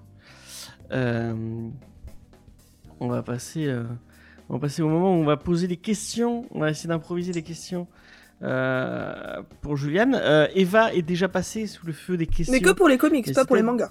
C'était dans un Comics Discovery. Ah, mais t'en redemandes en plus on peut lui en refaire une, mais la prochaine fois, par exemple. Parce que c'est vrai que du coup, on a, lui a pas demandé comment elle était venue au manga, etc., je crois. Oui, j'ai dit que j'étais Euh. venu aux comics en passant par les mangas, mais j'ai pas parlé des mangas. On le fera une prochaine Ouais, fois ouais. si ça ne te dérange pas. Euh, du coup, bah, on va commencer par. euh, c'est comme les gens qui ont des, oui, euh, qui ont des Kenji, enfin, effectivement, qui ont soupe ou euh, je sais pas quoi écrit sur le. sur le- Après, moi, je trouve ça marrant de se faire tatouer soupe. Enfin, vraiment, c'est. moi, je le ferais premier degré, par contre. Ah ouais, bœuf bourguignon sur le, en- en- sur le poney, sur le- sur le front. Euh, Brochette. Bon, allez, j'arrête. Euh, donc, euh, euh, quand, comment es-tu arrivé au manga? Qu'est-ce que qu'est-ce qui t'a amené vers ce, ce fabuleux médium? Alors bonjour, je me plais Julien. Bonjour, Euh, Julien. je suis, comment je suis arrivé au manga? C'est une bonne question. Euh, je- euh, c'est probablement comme je suis arrivé avec euh, à la grande majorité des, des livres en fait et de tous les styles, c'est-à-dire en passant par les bibliothèques. Euh, mes parents avaient la, la- la présence d'esprit et la gentillesse de m'amener euh, très très souvent à la bibliothèque, presque tous les week-ends. Et du coup, c'est comme ça que j'ai découvert les, mangas. Et c'est aussi comme ça que j'ai découvert aussi avoir des mangas, mais en avoir une sélection très restreinte en fait finalement, parce que c'est la collection qui a été déterminée par les bibliothécaires. C'est marrant d'ailleurs que vous parliez de Saimura Deeper Kyo et, et Hippo, parce que pour moi, Hippo et Samurai Deeper Kyo, c'est des mangas de bibliothèque. C'est des mangas de, que tu découvres à la bibliothèque parce que, waouh, c'est vraiment un truc des années 2000 et c'est la folie, quoi, tu vois. Euh, qui n'était pas trop gore non plus pour pas que ça soit, euh, pour pas que ça soit euh, pas, pas acheté. Ceci dit, je, je, je fais une petite transition, tout va bien, tout est, tout est calculé. Euh, ceci dit, dans la bibliothèque de mon village, euh, que, dont je tairai le nom, euh, il y avait euh, une bibliothécaire qui était juste euh, aimable comme une porte, porte de prison syrienne, euh, mais qui avait euh, mis des mangas, et c'est là que j'ai découvert donc mon manga préféré ever, à savoir Ranma 1,5, moitié soleil et moitié pluie, euh, mais également d'autres d'autres mangas tels que La femme défigurée ou. GTO, alors que j'étais beaucoup trop jeune pour lire GTO. mais c'est comme ça qu'on. C'est comme ça qu'on apprend la vie, écoute. Parce que, en fait, euh, ma- ma- cette dame-là, elle, elle captait pas que euh, les mangas, elle pensait que les mangas c'était pour les enfants. Et du coup, quand je, je me pointais avec des mangas clairement pas de mon âge, elle faisait OK, elle bipait. Et, euh, et si ça marchait pas, je, parce qu'il y avait un truc, un blocage parental, je passais avec bah, la carte de mes parents parce que mes parents ils me disaient bah tiens, euh, vu que tu prends toujours trop de livres, tu prends les miens. Donc je faisais hop hop hop un petit montage fiscal un peu, tu vois. Euh, et je me retrouvais avec des mangas qui étaient, euh, on peut, je vais pas dire traumatisants parce que ça m'a pas, ça m'a pas choqué jusqu'à aujourd'hui, mais qui étaient quand même euh, fort en émotion, on va dire. Donc pas Voilà. Uzumaki ou euh, du Junji Ito, euh, bien. euh, alors euh, voilà, on est- on n'était peut-être pas à ce point-là effectivement, mais il y avait des trucs qui étaient un peu underground, genre les trucs que euh, je suis sûr c'est plus édité aujourd'hui, pas, parce que c'était choquant, mais parce que c'était tellement inconnu que je sais pas comment ils étaient tombés sur ça. Ah oui, parce que euh, pardon, excusez-moi. Ce qu'il faut savoir, c'est que tous ces mangas ils étaient fournis par le conseil départemental des Bouches-du-Rhône, et ce qu'il faut savoir, euh, chers auditeurs, c'est que euh, la bibliothèque départementale, elle va peut-être prêter à votre bibliothèque municipale des trucs. Et c'est comme ça que j'ai réussi, au bout de des années entières, à, lire tous les, tous les parce que la logique, il n'y avait pas de logique. C'est-à-dire qu'on avait le tome 1, le tome 17, le tome ouais. 5 et le tome Ah 6. ouais. Et puis le, Mm. le mois d'après, on avait le 8 et le 14. Alors c'était pas très grave parce que Ranma, c'est un truc qui est... Euh... balance ta porte. J'adore. Euh, qui est... Euh... Bah, c'est épisodique, donc on s'en fout, c'est pas très grave. Mais quand tu dois suivre des trucs un petit peu plus genre, euh, voilà, les Naruto ou le début des Un peu One plus Piece, scénario c'est centré, quoi. Voilà, c'est ça. Bah tu vois, par exemple, typiquement, je parlais de Spy Family. Sur Spy Family de cette manière-là, c'est pas du tout recommandé, voilà. Voilà, donc ça c'était euh, mon origine manga. manga. D'accord. Et euh, rappelons-le, puisqu'on l'a déjà dit dans une émission, qu'apparemment il ne faut pas laisser ses enfants et aller faire des courses dans les bibliothèques. Alors oui, ce que, Parce que ce c'est- que pourquoi mes parents faisaient euh, tout le temps. parce qu'en fait, C'est comme ça nous qu'ils après, apprennent. sinon, on se retrouve avec des enfants qui n'ont pas de parents, qui sont dans la qui sont dans la bibliothèque et on leur dit, bah qu'est-ce que- où, où sont vos parents? Et on fait, bah les parents sont pas là. Du coup, si on a pas, du coup, si on a un problème Ah oui, avec non, les oui. gamins, bah Ah oui, non, non, tu parles de les laisser Oui, non, laisser, quoi. J'ai cru Ouais, ouais, les laisser oui. regarder dans le je, rayon. je- Non, alors, non, par non, contre, les je ne critiquerai jamais les méthodes d'éducation des parents de James. Loin de moi l'idée de me les mettre à dos. Mais quand même. Elle va écouter et elle va t'envoyer des messages, tu vas voir. non, mais on était, on était voilà, très oui, sages. on est très sages. Oui. Je, suis, je fais partie des de genres toi, de James. personnes qui. que j'ai, quand j'étais petit, chez des, des voisins ont, ont oublié que j'étais chez eux parce que je, je lisais dans un coin. non. Et m'ont enfer- et m'ont enfermé, euh, m'ont enfermé chez eux. donc, Aïe, euh, aïe. ça- donc, voilà. Anecdote. Euh, sinon, est-ce que tu as un auteur euh, ou, un, ou un manga favori euh? Euh, alors c'est compliqué, c'est compliqué parce que euh, donc je l'ai déjà dit huit fois, mais donc Ranma 1,5, Un demi. euh, mon, mon manga, manga préféré. Mais un auteur préféré, c'est plus compliqué, je pense, parce que euh, Rumiko Takahashi n'est pas mon auteur préféré parce que j'ai pas lu tant de choses que ça euh, d'elle et que pour moi Ranma est vraiment beaucoup mais enfin bien meilleur en fait pour avoir lu le reste j'ai jamais trop accroché on va dire au reste T'as pas lu Maison Ikoku euh, euh, si, en fait, j'ai lu, j'ai lu presque tout, en fait, de, de mais j'ai trouvé ça bien, mais pas avec cette espèce de, de tu vois, le, l'étincelle, le sel, tu vois, le truc euh, parfait. Donc, Maison et Coucou, c'est cool, on, a, mais on a l'inverse de l'invité la semaine dernière. Oui, oui. Parce que l'année dernière, du coup, c'est quelqu'un qui Voilà. aimait toutes les autres œuvres de, de Sauf mais, mais pas, euh, pas Ranma 1,5. voilà. alors je dis pas que c'est de la merde, bien sûr, hein. je dis que c'est très très bien, mais que ça ne me touche pas aussi autant que, que Ranma 1,5. Il faut savoir aussi que c'était un manga que j'ai lu, comme je disais, alors que j'étais assez jeune, donc c'est un peu les premiers émois, et c'est un peu, tu vois, c'est, c'est un truc qui est très, Nostalgique très un peu. séminal, tu vois. Euh, ouais, ouais, complètement. Euh, mais sinon, un auteur de manga préféré, non, pas, pas nécessairement. J'ai pas forcément euh, de trucs en tête là maintenant. Ok. Mhm. Et euh, est-ce que t'as une. parce qu'on l'a pas dit jusqu'à maintenant. Euh, j'ai- j'ai- je sais pas si tu veux le dire. euh, mais Oui. du coup, je vais le dire. Donc, forcément. euh, bah, euh, tu es libraire. Je suis Euh, libraire, absolument. Ouais. Donc, euh, euh, et, Je suis libraire, pas spécialisé manga du tout.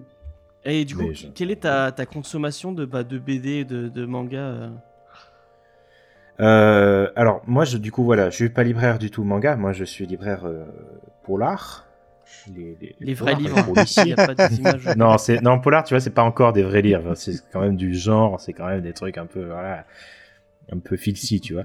Euh, ma consommation de manga est quand même assez importante, euh, moins en ce moment, euh, parce que j'essaye justement euh, d'essayer d'éviter tout ce qui est sériel, que ce soit en série télé ou en manga, etc.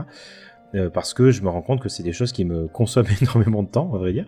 Donc pour l'instant, je suis sur, un nombre que j'ai volontairement gardé assez restreint de séries que je suis au fur et à mesure.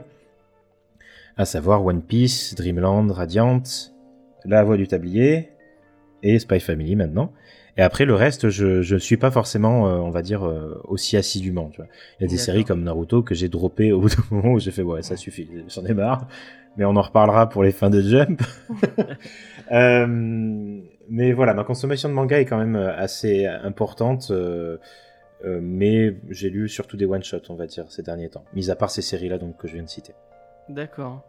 Et euh, on en avait parlé un peu dans une autre émission aussi. euh, Est-ce que tu as un, un genre sans, sans évoquer euh, shonen, shoujo, seinen, enfin plus vraiment le, un genre euh, dans, le, dans le genre polar ou, ou euh, Euh, humour ou favori vers La, lequel la tu vas te comédie, tourner? euh, c'est la comédie vraiment. En fait, Ok. euh, le le- le- l'humour euh, et, en particulier l'humour japonais et ses variations parce que faut, s- enfin, en ce moment il y a énormément de- d'innovations qui se font autour de l'humour japonais. J'ai l'impression que l'humour, les japonais découvrent l'absurde, en tout cas l'absurde à l'européenne en ce moment parce qu'ils ont leur absurde à eux.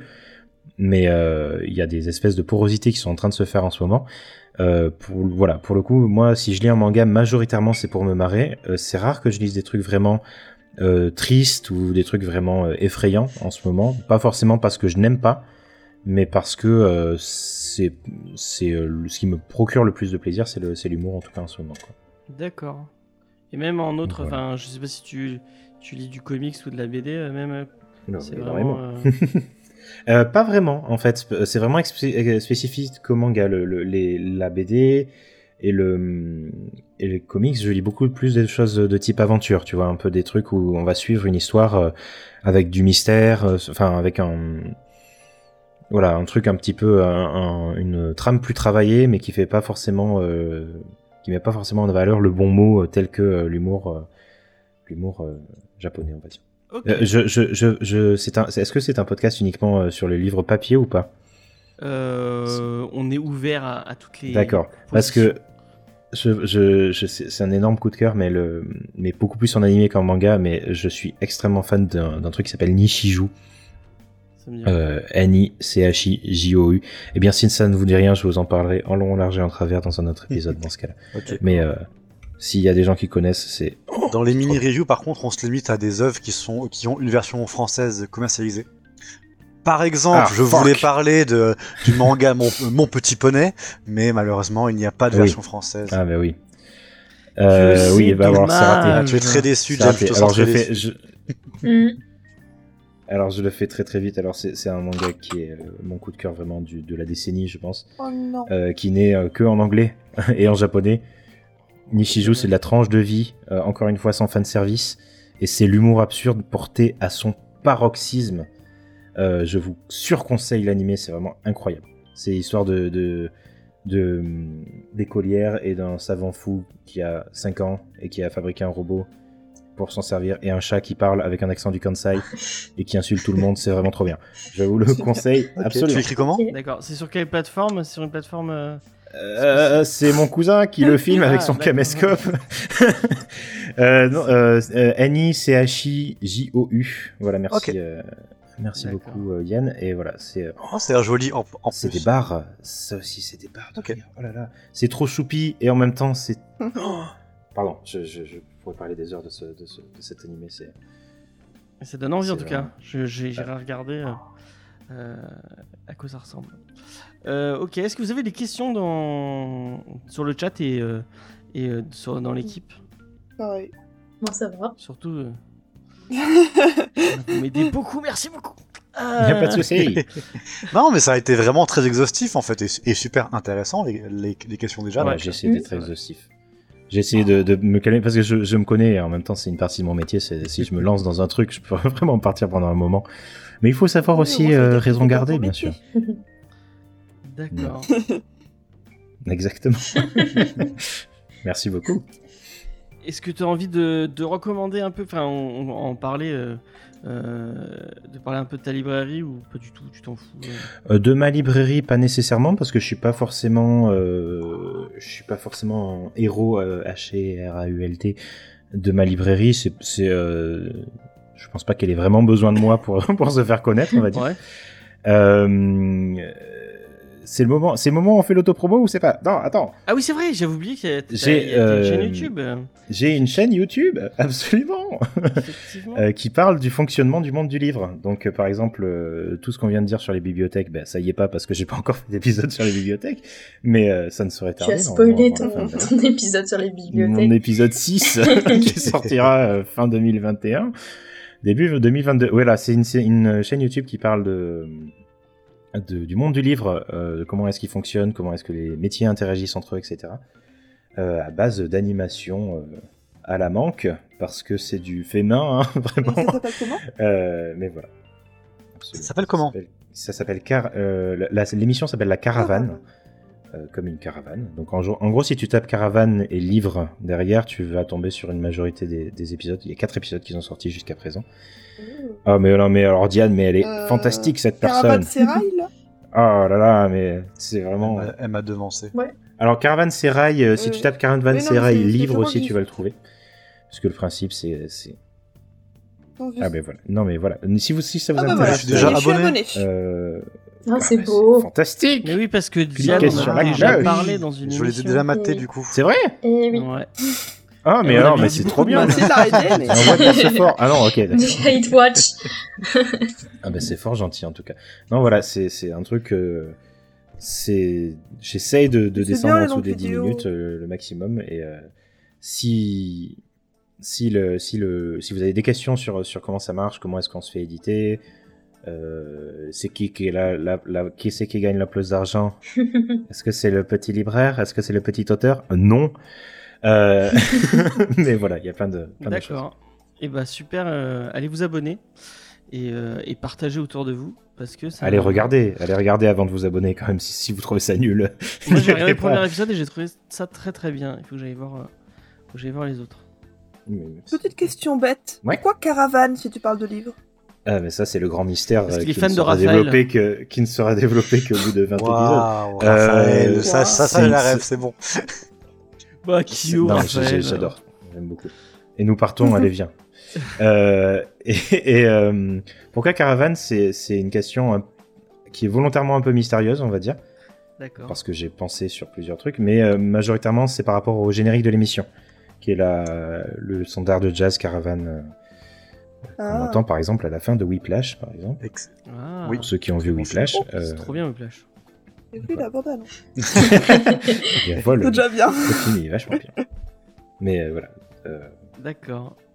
Est-ce qu'on peut dire que FMA est le meilleur manga?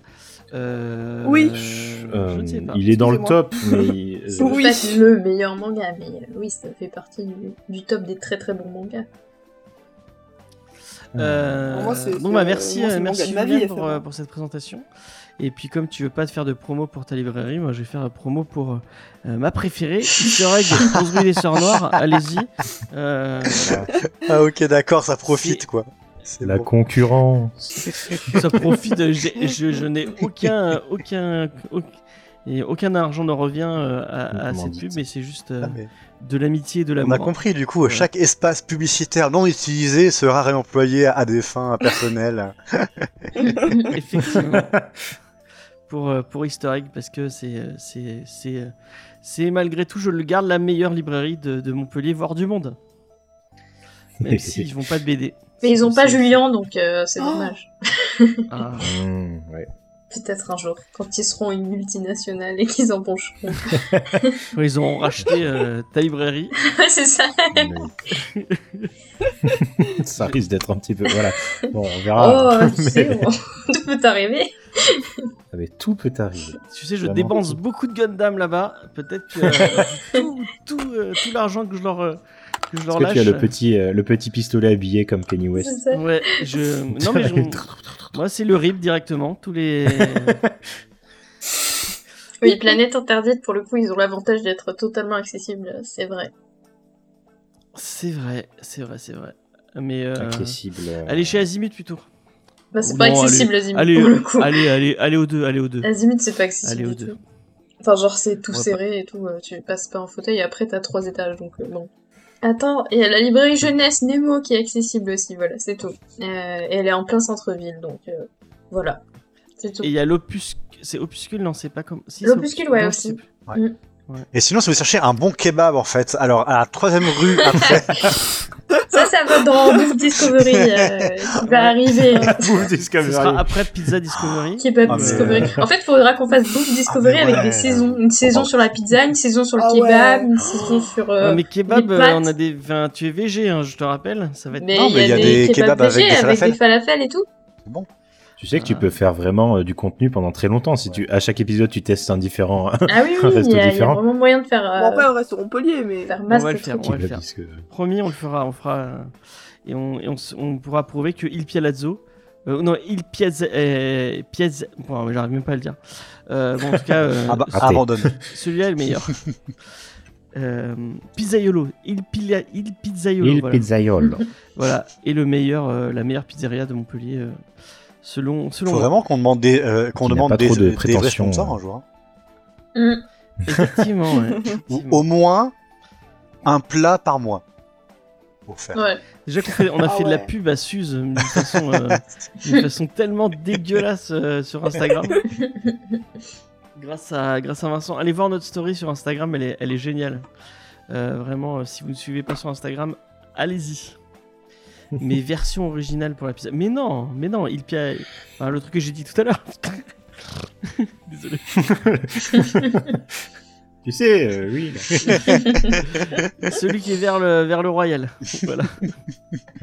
Mais d'ailleurs, on, on admire le- la sobriété du nom parce que s'appeler le pizzaiolo pour un pizzaiolo, c'est quand même euh, Bah ouais. Il est, il une est certaine humilité. Il est allé chercher très loin. Les chrétiens, ils ont bien fait le livre. C'est vrai. C'est vrai. C'est vrai. En parlant Bon. de livres, Bon, Euh, en parlant de livres, effectivement. ouais. on- Attention. euh, avant de se lancer dans Shaman King, on va faire un petit, euh, on va faire le petit débat. euh, Oh. ah putain, ok. On le fait après. C'est peut-être plus intéressant de le faire après vu qu'on a eu, un- on a déjà eu un petit, euh, un, un Ah bah petit oui. temps euh, avec l'interview. Moi, ça me va. Ok. Ok, bon, on va faire ça. On va partir euh, sur la review de Shaman King directement et après, on vous parlera des fins. Euh, après, on vous parlera de pizza. Si vous D'abord l'auteur, non et pourquoi la pizza et l'artichaut est la meilleure pizza du monde. Euh, voilà, c'est, ce sera posé. Euh, Une pizza à l'artichaut avec des avec des, des ananas et des sardines par dessus. Est-ce que ça s'annule Mmh. Ah. non, mais la pizza et l'artichaut, c'est bon. Enfin, voilà. L'artichaut, c'est trop bon Je- de base. ouais, non, mais là, je, je- je suis avec James pour ce coup-là. Oh. Vous devrez nous abattre en groupe. Ah, Artichaut Discovery. On le fera un jour, on le fera aussi. On va faire chaque aliment un par un. Moi, on aura le monopole du, de l'artichaut. Ah, c'est sûr qu'il y a podcast sur l'artichaut. On est les premiers, je suis, je, je suis, je suis certain. Mais ça défile en plus, les pages, c'est trop bien. Donc, euh, Shaman King, euh, qui c'est qui, euh, qui- Je sais plus qui c'est qui, quoi, fait, qui fait qui. Moi, j'ai fait coups, et... D'accord, et bah j'ai vas-y, fait l'auteur. euh, Judas. Donc, euh, Hiroyuki Takei, qui a, euh, qui a commencé sa carrière en tant euh, qu'assistant de Nobuhiro Wat- euh, Wasuki, qui est notamment bah, le mangaka de Kenshin le, euh, le Vagabond, excusez du peu. Donc, nota- notamment, il a été assistant avec euh, Oda, de One, euh, qui fera One Piece après. Si vous voulez des petits, euh, si vous voulez commencer à écrire vos, fan, euh, vos fanfictions, c'est possible. Yes. En termes de ses influences, bah, je le disais à James un peu avant le début du live, c'est très, mar- c'est très mar- euh, marrant parce qu'il en cite deux principales. C'est en manga Araki, l'auteur de Jojo Bizarre Adventure. Et en, euh, en bande dessinée plus, euh, plus globale, c'est Mike Mignona. Euh, Migno- Ouh, Mhm. il veut pas passer. Le génie. ne veut pas passer. Non, mais tu l'as très bien proposé. Voilà. Le génie. Le génie euh, derrière Hellboy, bien sûr que tout euh, fan d'art visuel se doit de prier trois fois par jour, une fois avant chaque repas de la journée. Et fan d'aplats aussi, parce qu'il fait que des aplats. Oui. Euh, et d'ailleurs, c'est marrant euh, le- la, la référence à, à Jojo, parce que si vous regardez la, la couverture du premier, enfin de la nouvelle édition, qu'est-ce que euh, Yo a dans les mains? Mhm. Euh, Et personne n'a Ah vu non, la ref. pas. Il a un, Pas un masque, il a un masque de pierre.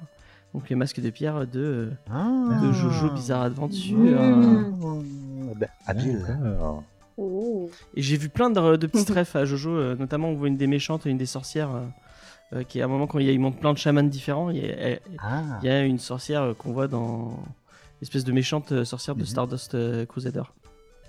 Voilà. Mais en soi, le principe des, des- des esprits, c'est très proche des stands aussi. De... Ah, oui, oui, c'est oui, oui. totalement, totalement pompé sur les, sur les stands. Bon, en même temps, qui n'a pas pompé sur Araki? Euh, Jetons-lui le premier stand. C'est ça, c'est ça. Mais en, en vrai, à titre personnel, moi je trouve que son style graphique euh, à Hiroyuki euh, Takei, moi ça m'a ça m'a beaucoup rappelé Tezuka. Euh, je sais pas si vous avez lu beaucoup de Osamu Tezuka, mais euh, dans sa façon de dessiner les, pers- Ouais. les ouais, personnages, les postures, la, le délié de, cer- de, de, de, de certains personnages, il a- il a l'aspect très rond à des moments. Moi, ça me fait beaucoup penser à du Tezuka. Voilà, je sais pas ce que vous en pensez. D'accord, je, je, moi, je vois pas du tout la, si- la similitude pour le coup, mais. euh, Mais euh, toi, c'est dans le- les personnages plus que la mise en scène Ouais, vraiment, dans, dans, la, dans les postures de, cer- de, cer- de certains personnages, la façon de. bah, le- les petites. euh, no- no- notamment en termes de. le- son petit sidekick, là, le, le petit personnage qui le Oui. suit, Ah, Manta. Manta, je, je lui Mm. trouve un côté très, très, Manta. très Tezuka. Ouais, c'est vrai. C'est ouais. vrai, c'est vrai que sur ce personnage-là, ouais. Après aussi, j'ai aussi balancé une, une random référence. Moi, ça me faisait penser à la, à la cover de, euh, de Sonic Adventure. Voilà. Donc, euh, vous faites ce que vous voulez niveau référence graphique aujourd'hui. C'est les soldes. Avant Shaman King, du coup, euh, il, il, il publie euh, Butsu Zone, qui n'est pas la zone des fesses, bien sûr. Mais euh, donc, au Weekly Sho- Shonen Jump, qui est une série qui est, qui est- qui est- qui est dispo en trois tomes, qui suit plusieurs personnages incarnant des figures mythologiques du bouddhisme, où un groupe va protéger la réincarnation de Miroku et l'accompagner jusqu'en Inde où elle doit s'éveiller. Alors c'est le moment où je vous dirai qui est Miroku, mais j'ai relu la page Wikipédia trois fois et je suis toujours pas sûr d'avoir bien compris. La mythologie bouddhiste, c'est pas ma spécialité, j'ai même pas fait le, catéchisme, alors me demandez pas, hein, vraiment.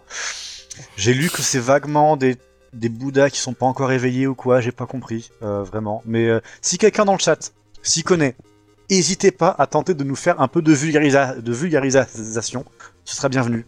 Parce que j'ai rien bité. Mais voilà, enfin, même le résumé Wikipédia est incompréhensible parce qu'il y a que des termes bouddhiques très précis. Bon courage. Il me semble, que- je, je dis peut-être des bêtises, mais il me semble que dans Bootsuzon, il y a un des personnages de, de Je Shaman ne King. connais pas. Ah ouais Je crois que Anna, la, la, la fiancée de Yo, euh, est dans, dans Bootsuzon, Ah, si je dis pas Ce serait intéressant. Euh, en 98, il sort euh, son plus gros succès, qui est le manga dont nous parlons aujourd'hui, Shaman King, qui va mener jusqu'à sa conclusion en 2004. Euh, donc la fin de la série est pas celle prévue par le- euh, par l'auteur et a été précipitée, mais ça on va en parler longuement à, à un moment. Ça, ça sera, on fera les ragots, il y aura tout, pas de problème. Et après Shaman King, euh, Take a malheureusement pas très bien réussi à sortir de l'ombre de son manga phare. En 2007, il tente de sortir euh, Jumbor chez Jump, mais le succès est pas au rendez-vous et l'éditeur lui demande de conclure en, en 10 chapitres. Après, il aura l'occasion de d'étoffer un petit peu et d'enrichir avec la parution en volume relié, où il y aura un peu plus de trucs, un peu, euh, un peu, un peu ajoutés, où il pourra un peu euh, lier un peu ses nœuds un peu mieux. Mais bon, ça reste quand même une série avortée. En 2008, par contre, il annonce travailler avec nul autre que Stan Lee pour euh, Ah oui. pour créer la série Ultimo. Voilà, donc, euh, c'est donc scénarisé par Tu l'as lu? L'américain. Quelqu'un l'a lu? Pas lu du tout. Donc le manga est prépublié chez Jump. euh, en, non, pas chez Jump, je sais, je sais plus chez, chez qui. Chez Jump peut-être. Si, Qui est non, publié du coup Ah chez oui. Jump Square. Euh, puis Jump SQ euh, 19. Euh, donc chez deux autres magazines du groupe Shueisha. 12 tomes. euh, Chez Panini en France. 12 tomes sont, sont disponibles, mais moi j'ai pas trouvé de sortie en France pour ça. Tu l'as toi? Ah bon? Bah moi je l'ai. À l'époque ils en avaient fait la pub Panini euh, dans les. euh, Ouais, quand- je m'en souviens, ça. Dans les dans les kiosques. Eh ben alors du coup moi j'ai pas dû assez chercher donc a priori ce, ce serait disponible euh, chez Panini. mais mais Ils ont fait la pub et ils l'ont pas fait. de la grosse merde. Alors, ça raconte l'histoire de deux robots surpuissants, incarnant respectivement le bien et le mal absolu, créés par un scientifique qui souhaitait voir lequel triompherait de l'autre, mais dont le combat se poursuit à travers les siècles et affecte à présent notre époque. Ils ont des gros ongles. Mais Oui. sachez-le que Stanley, euh, bon, il, a, il est très très connu dans le comics, mais euh, est-ce que c'est euh, pour Ah. les bonnes, euh, les bonnes choses? Je ne sais pas. Il, il sait très bien s'entourer en C'est un très bon commercial. Ouais. Ouais, voilà. Heureusement qu'il y avait euh, Jack Kirby avec lui. voilà. Euh, Oui. Bah oui. Ah oui, bah euh, il a tout euh, pompé à la, à la, à la tortue ninja disparue. Jack, Jack Kirby qui est le, le némésis de, de John Roy Galilou.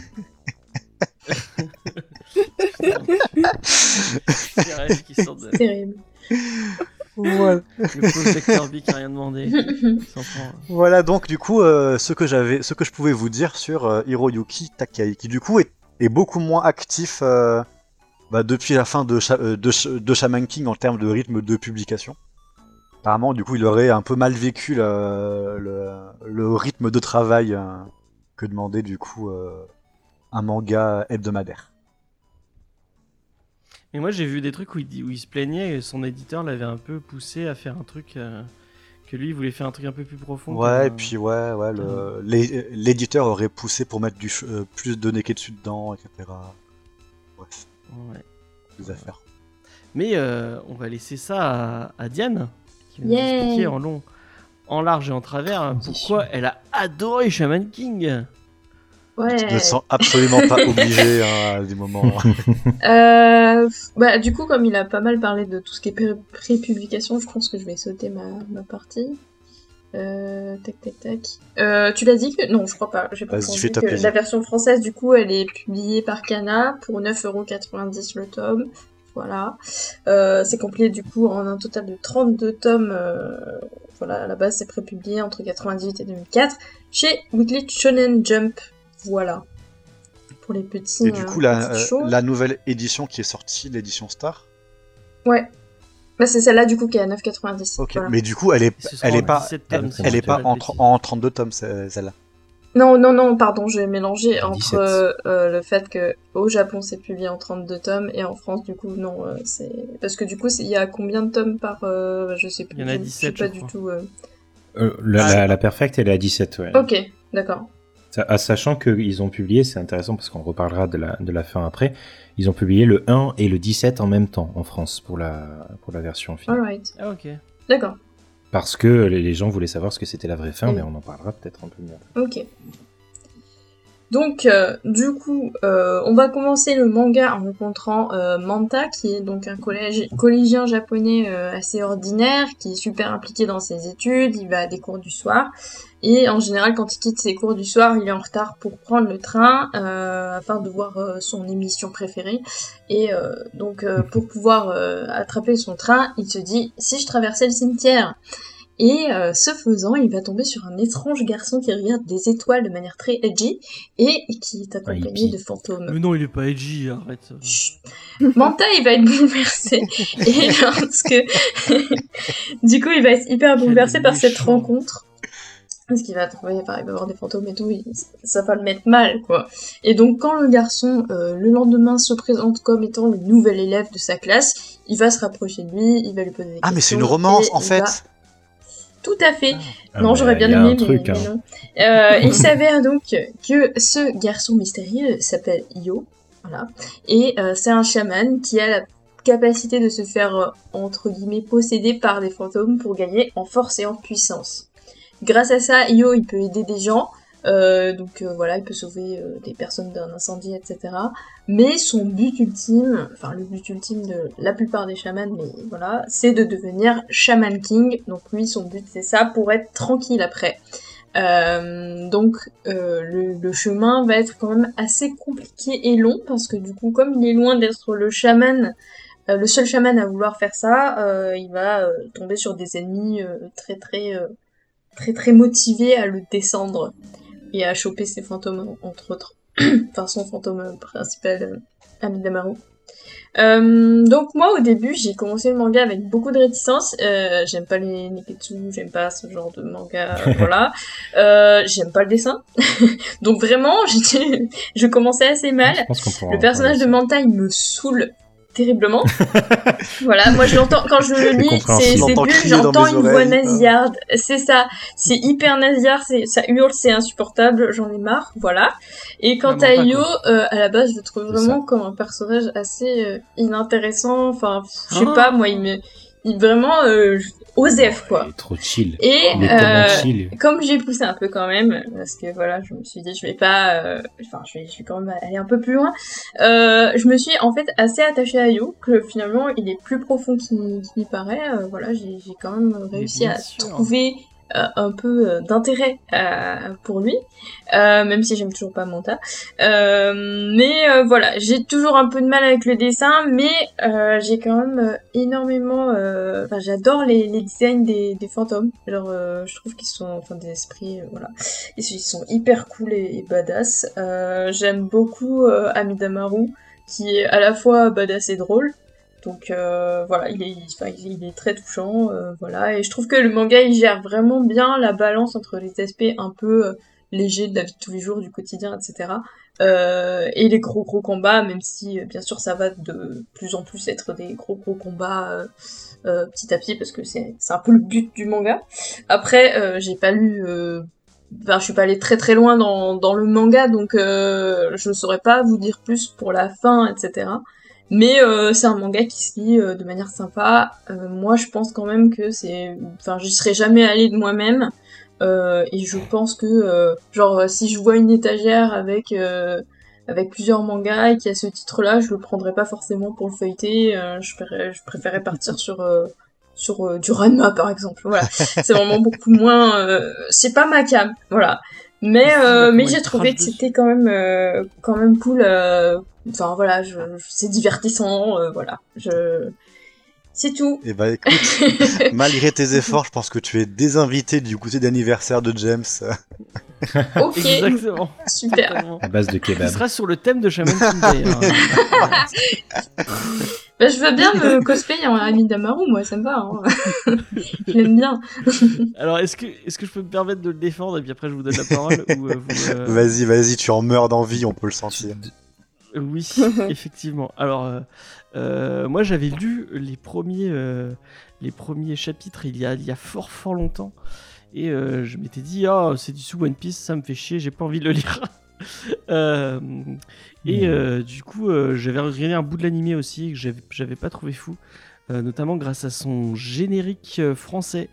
Que je Ah non, il est trop bien. Oh non, Pour il- être chaman Pardon. Oh. Ah non, mais c'est- après, c'est aussi le côté Madeleine de Proust, mais moi, je, il me fait toujours kiffer. Et j'ai déjà eu ce débat avec des gens hein, qui me disaient, mais c'est vraiment de la merde. Dit, mais non, tu vois, vraiment. Est-ce que tu fais partie des gens qui défendent le, le générique de Prison Break avec Faflarage Eh ben, figure-toi que euh, c'est un truc de ouf parce que, que tu dis ça, parce que ma mère euh, a, a bouffé tout ce prison. Elle est incroyable, ma mère, parce qu'elle, elle- maintenant qu'elle, qu'elle est à la maison et qu'elle. euh, bon, on s'en fout, c'est pas, c'est, pas, son histoire. Mais en gros, elle se, elle se binge-watch des séries. Genre, elle a, elle a bouffé Game of Thrones en genre trois semaines. c'est un truc de fou. Et elle s'est fait tout Prison Break récemment. Et maintenant, sa sonnerie de téléphone, c'est la musique de Prison Break C'est génial. chanté par Faflarage. Et personnellement, je, je trouve ça euh, pas nul, mais un peu kitschouille, quoi. Mais en même temps, Mhm. voilà, c'est les années 2000. C'est la même chose que le. D'ailleurs, pour revenir sur Shaman King, pour moi, c'est la même chose que le début de, du générique de Shaman King. C'est-à-dire que c'est un héritage de générique d'animé un peu nul. Euh, voilà. C'est marrant parce que pendant Ranma un 30 demi. secondes, j'ai cru que t'allais dire ma mère, c'est Faflarage. Euh, que ma mère, c'est Faflarage. D'ailleurs, son esprit est ailleurs. Euh, non, non, mais non, c'est un truc. Mais tu vois, regarde, euh, je pense que les génériques d'animé, euh, on n'a jamais été vraiment bien lotis, tu vois. ouais, ouais, effectivement. ouais. Genre Dragon Ball Z, euh, les méchants corail euh, à la force bestiale, qu'on sait pas qui c'est. Ouais, Voilà, effectivement, effectivement, c'était, c'est jamais été très, très, très fou. Euh, et puis, ne, ne pensons au regretté générique de Sakura. Voilà. Qu'est-ce qu'il était voilà, bien, on n'y pense plus maintenant parce que ça fait Pardon. vraiment trop, trop mal. Donc, euh, J'ai zéro goût, hein, je suis désolé. quand, il y a, quand on m'a annoncé qu'il allait y avoir un nouvel animé de Shaman King, comme il y a déjà eu un nouvel, un nouvel animé de Hunter x Hunter ou Hunter x Hunter, je me suis dit, tiens, mais en fait, pourquoi euh, Et j'en- j'entendais plein de trucs autour de Shaman King, notamment tous ces euh, parce qu'il y a je sais pas combien de spin-offs qui sortent. euh. Mm. Enfin, je, je, je comprends pas trop pourquoi. Et d'un coup, il y a toute une hype autour de Shaman King et de ce retour de Shaman King. Euh, donc, euh, je me suis dit, tiens, ça pourrait faire un bon épisode de, de, de Manga Discovery bien clickbait comme il faut. Écoutez-le, le, le PDG avide d'argent là qui parle. Et faites-moi l'étude de marché. Euh, donc, j'étais en train de dire. euh, donc, je me suis mis à, à lire Shaman King en me disant bon, bah, ça a l'air d'un truc Neketsu euh, un peu sympathique. Euh, et puis, puis voilà, on passera un petit moment à lire ce Shaman King. J'aurais, enfin, je lirai deux trois tomes et puis c'est tout. Et euh, bah, je me suis pris au jeu de ce, de ce, de ce shonen. euh, vraiment, euh, j'ai- je suis tombé amoureux de son univers et de son, de son principe. Euh, je trouve que le personnage de Yo est, euh, est vraiment cool. Et c'est un truc que t'as pas, euh, que t'as pas trop euh, soulevé euh, quand tu en parlais. C'est qu'en fait, Et voilà euh, des chaque reproches, personnage des reproches, des reproches. non, non, non, non, c'est pas un reproche, c'est pas un reproche. C'est que chaque personnage qu'on va croiser dans, dans, dans, dans, le, dans le manga, en fait, euh, et qui veut devenir Shaman King, et ils veulent le devenir pour une raison. Euh, et il y a beaucoup de, bah, notamment, euh, moi je pense, euh, et un truc qui m'a vachement fait plaisir, c'est le personnage de Ororororo, Oh. qui fait partie du, du peuple Hanyu. Et j'ai eu la chance de lire Golden Kamui, euh, qui parle de, Mhm. qui parle justement de ce peuple-là, et j'avais, j'avais vraiment trouvé ça euh, super intéressant. Il y a vraiment, si vous avez pas lu Golden Kamui, euh, lisez Golden Kamui, c'est vraiment super intéressant. Je connaissais pas du tout euh, ce peuple. euh, c'est en fait c'est un, un peuple, euh, c'est le peuple d'origine du Japon avant que, avant qu'il se fasse euh, coloniser par bah, celui, euh, celui qui, qui est actuellement, qui doit être plus euh, d'origine chinoise euh, que vraiment euh, euh, celui des Agneaux qui sont plus, qui sont plus dans, c'est plus originaire de la Russie et du et de, la Sibérie tout ça. Et apparemment, il y, tout un, enfin, ils ont toute une culture qui est complètement différente bah, du japonais moderne et qui malheureusement ils se sont un peu fait euh, maltraiter, un peu comme les aborigènes ou les, les Amérindiens. Ils ont un peu morflé euh, pendant la colonisation. Par Les chez nous, les Amérindiens Basques. se sont fait un peu maltraiter. Oui. C'est bon, merci.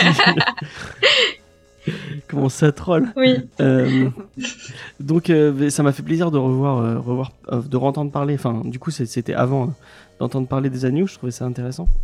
Et, euh, et du coup, Io, euh, qui euh, lui, euh, finalement, euh, n'a pas vraiment de rêve à part, euh, euh, il veut devenir Shaman King pour être tranquille. Euh, du coup, à chaque fois qu'il va devoir se battre avec, euh, bah, notamment Aurora et des trucs, le fait de gagner euh, face à lui, il va y avoir une espèce de, enfin, je sais pas si vous l'avez ressenti, une espèce de culpabilité du fait que bah, lui, il a pas vraiment de rêve Mhm. et du coup, il va un peu casser les rêves des, des gens avec qui il va devoir se battre. Et finalement, il va un peu euh, comprendre ce qu'est, ce que représente le rôle de- de- d'un vrai Shaman King, c'est bah, euh, de faire, de, et de- c'est après ce qu'il va, ce qu'il va voir comme, euh, comme ambition, c'est de créer un monde où euh, tout le monde puisse euh, réaliser ses rêves. Et euh, il y a vraiment tout un, un délire un peu philosophique autour de ça que je trouvais euh, super intéressant. Et euh, j'ai trouvé vraiment cool le fait qu'on ait un personnage qui soit posé et qui soit Mais euh, oui. Oui, complètement. Qui, soit pas dans l'énervement, enfin à la Naruto ou, de- ou même euh, bon Oui. dans une autre mesure euh, un peu Luffy. Euh, C'est peut-être pour ça aussi que Manta qui est aussi euh, excité aussi. C'est pour euh, servir de contraste en fait un peu sur ouais, peut-être ouais. contre Yu. Et, euh, et Yo, vraiment, je, je trouvais, euh, même le design, euh, le fait qu'il ait des écouteurs sur les oreilles, il y y a tout un délire au fait que bah, il y a des moments du manga où ça se trouve, il, il- se met sa musique de son côté juste pour être bien et pour, pour, euh, pour se, se recentrer sur lui-même et tout. Enfin, il y a vraiment tout un, ce- cette, cette philosophie qui, qui retransmet au travers du manga. Je trouvais euh, ça intéressant d'avoir ce personnage un peu posé et un peu le, le fait qu'il soit flemmard euh, je me suis un peu reconnu au travers de, de ce personnage et j'ai trouvé ça intéressant et même euh, bon après je sais pas trop comment dans, dans quelle mesure on, on peut le dire mais le personnage de Anna donc euh, Anna c'est sa Oui. sa fiancée je l'ai trouvée vachement intéressante bon même si elle a un rôle vachement passif Euh, je trouve que leur relation, elle est vachement, elle est vachement belle et elle, elle s'étoffe vachement au fil des, au fil des tomes. Et on sent que bah, ils ont une vraie relation. Il y a un vrai, euh, bon même si ils sont gamins, hein. Euh, il y a un vrai amour entre les deux, entre les deux personnages. Et, euh, et tu sens, il y a plein de fois où tu sens, où tu vois que Anna, elle, malgré le fait que bon, c'est on est dans un personnage de, de un peu yandere en mode euh, je, je te crie Oui. tout le temps dessus et tout.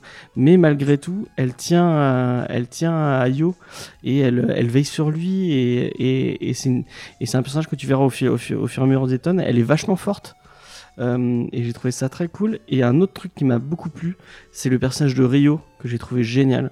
Rio, c'est le tout premier méchant qu'on voit euh, Oui. dans, les, dans, les premiers pa- dans les premières cases. C'est euh, l'espèce de, de bandit euh, qui agresse Ouais. Manta et qui va avoir une évolution super Ouais, intéressante. Franchement, Et, euh, je, bon, je lui, crois que c'est mon pédophile préféré. C'est vrai, Voilà, j'ai droppé ça. Maintenant, amoureux de tous les personnages qu'il croise. Mais décidément, ce soir. Ah oui, c'est thématique. Hein. Mais, C'est le sujet, hein. mais il est Je vachement. savais pas et- que c'était comme ça. En il fait. a une philosophie, lui, il cherche l'en- l'endroit où il est bien, euh, le, le best place.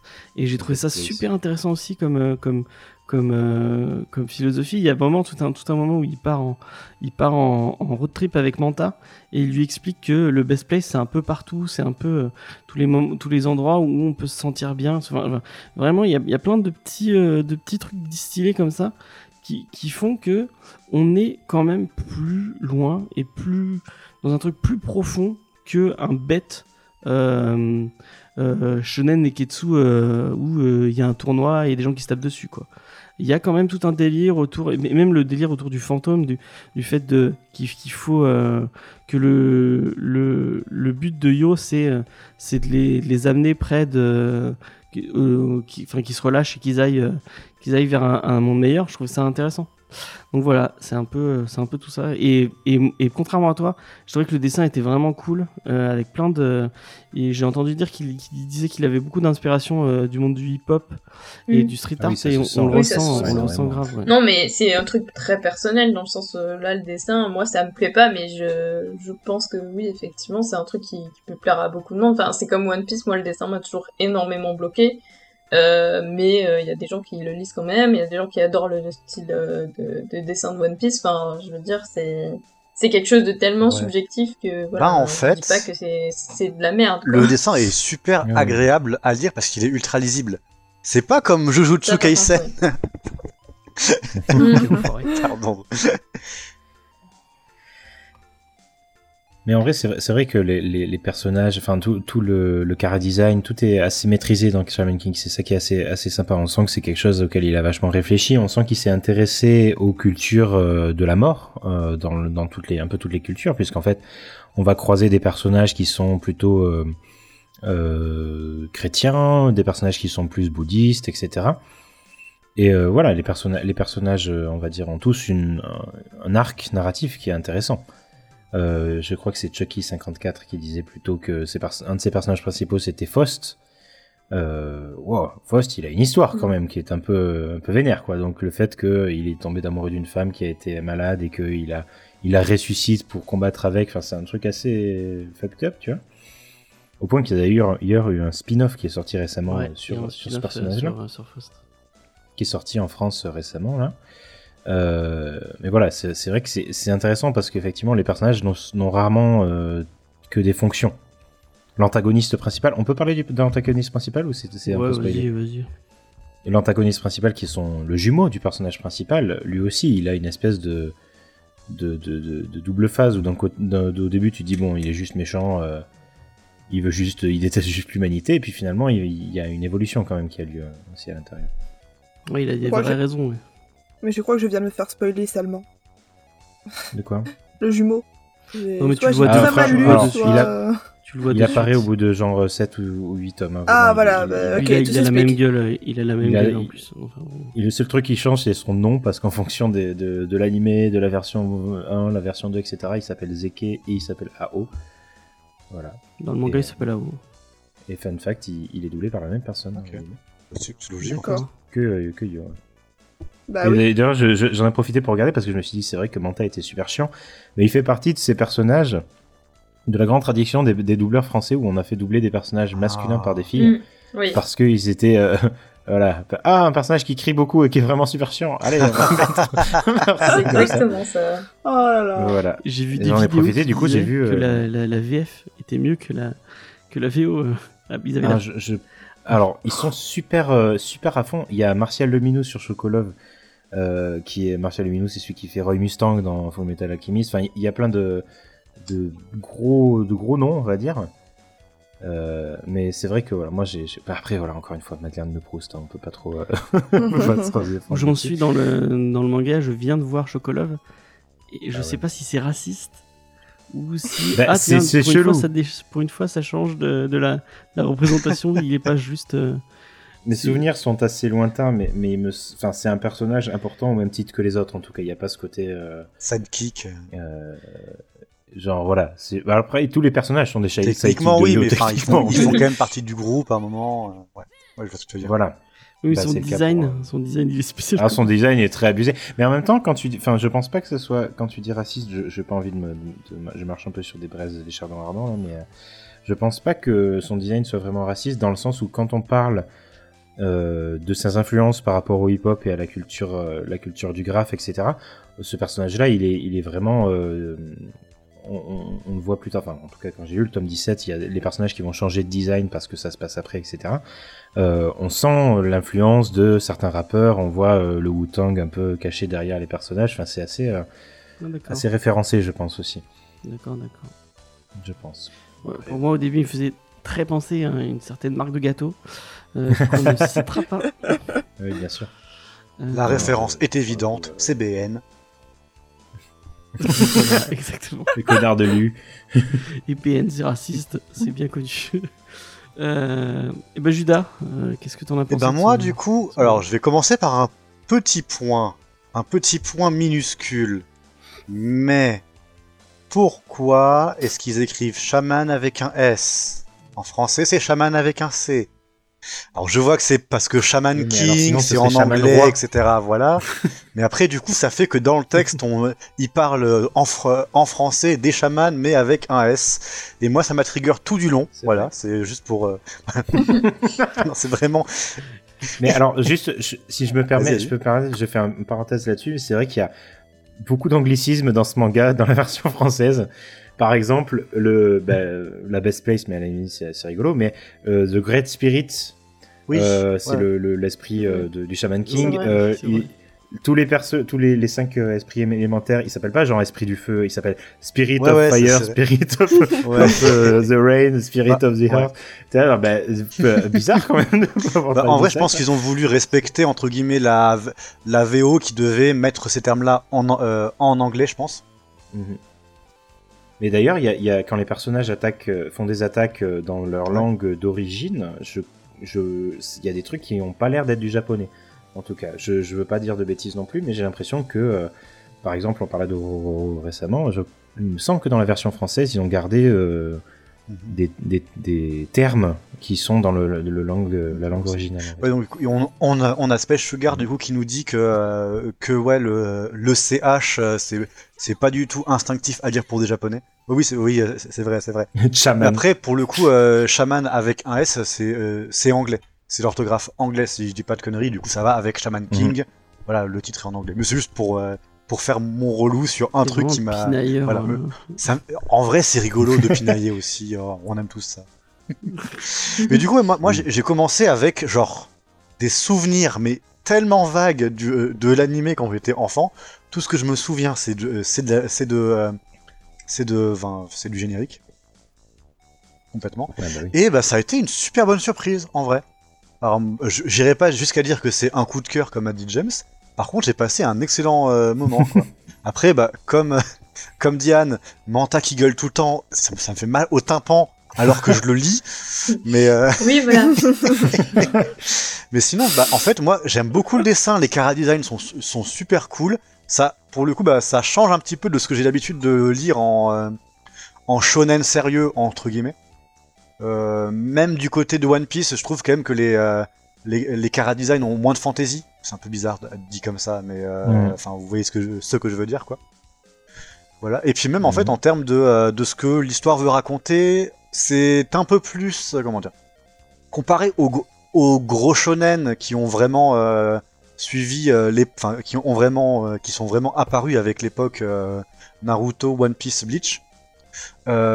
Mais tu sais que c'est Shaman King, c'est totalement. ah oui, c'est, bah, mais en fait c'est, c'est- au début quoi. Mais, mais je, lui- je lui trouve un petit peu un, un aspect un peu plus, un peu moins sérieux que c'est, enfin des volontés un peu moins sérieux, un peu moins, même, même si du coup t'as dès le début en fait des, des thématiques avec des personnages qui ont des passés ultra tragiques.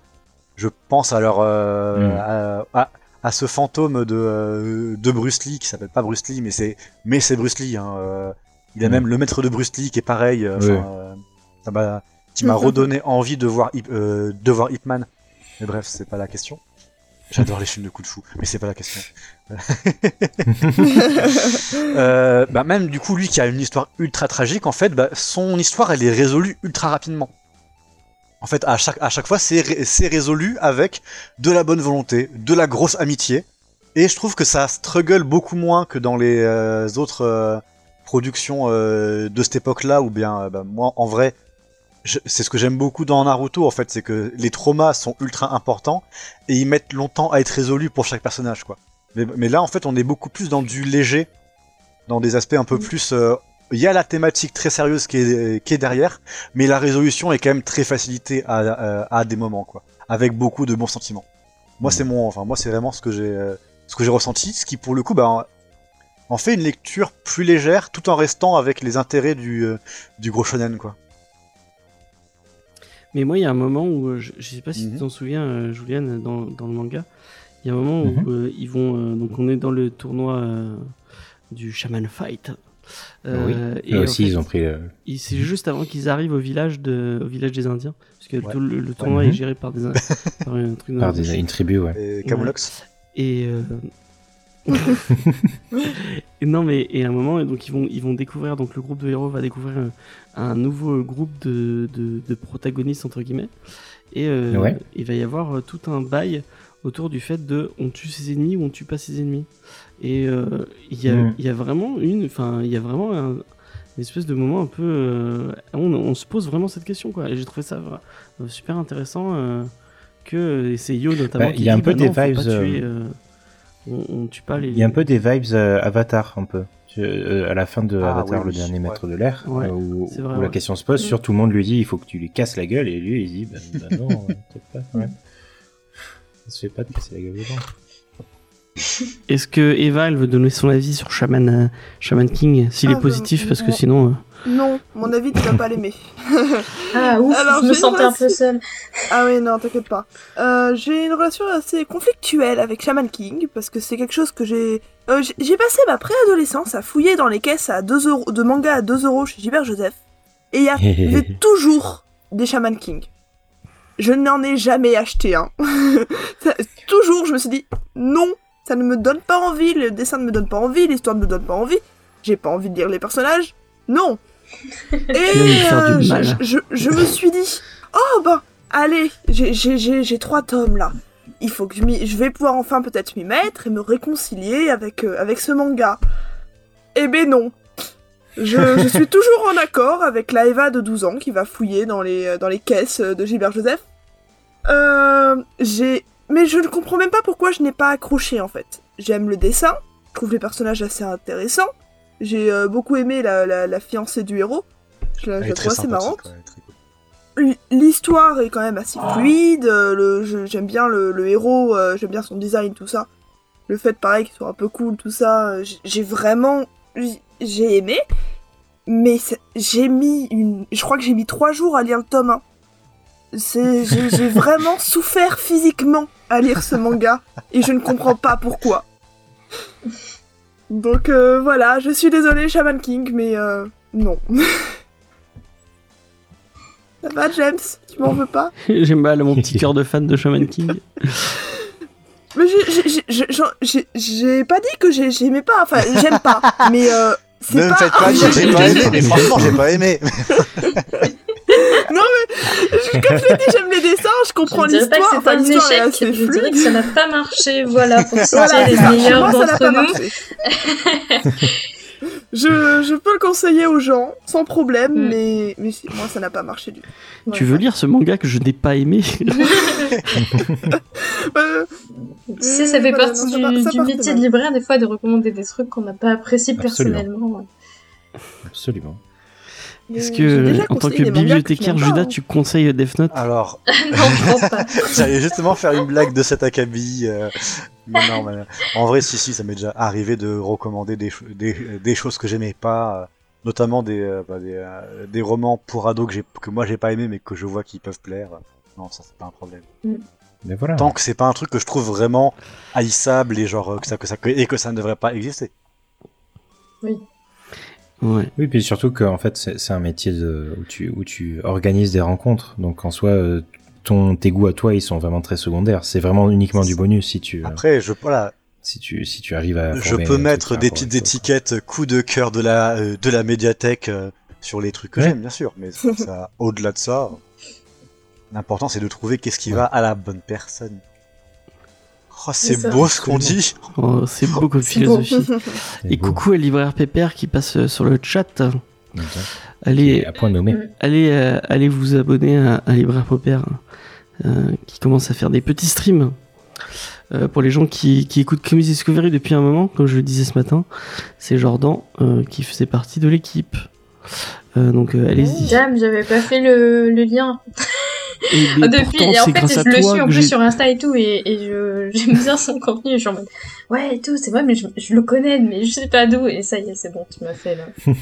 ok, salut Jordan. C'est c'est marrant parce que c'est toi qui l'as recommandé, c'est pour, ça- c'est pour ça que je suis allé voir Oui. son, son Oui, stream. oui, euh. non, mais parce que, enfin, je, voilà, pour moi, c'était pas la même personne, mais maintenant, c'est bon, ça s'est rejoint dans Ça mon cerveau.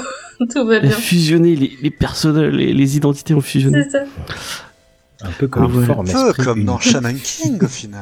Ah, Ah Finalement, voilà, on y effectivement. revient. Le fantôme de Jordan, c'est Libraire Pépère. hein. J'avoue, on a totalement dévoilé ton identité secrète, j'espère que ça va. Bon, en même temps, il monte sa tête dans. On peut mettre le dans poisson les- de l'identité secrète, attends. oui, c'est vrai, le poisson, le fameux. Euh, est-ce bon. que quelqu'un veut. Est-ce que. Bah tiens, euh, euh, Juliane, est-ce que tu veux parler un peu plus de la fin, sans trop spoiler, Oui, donner alors, ton avis attends, sur avant cette de parler de la fin, parce que c'est vrai que j'ai- j'ai j'ai un peu euh, intervenu, je suis un peu intervenu dans le trucs, mais c'est vrai que je- Mais tu n'as pas mis ton Comment avis.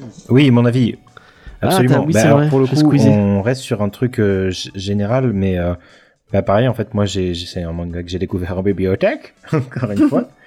Euh, mais du coup, bien avant One Piece, bien avant Naruto, etc. Donc la comparaison euh, que, que certains ont pu faire, effectivement, j'ai pas pu, pu la faire.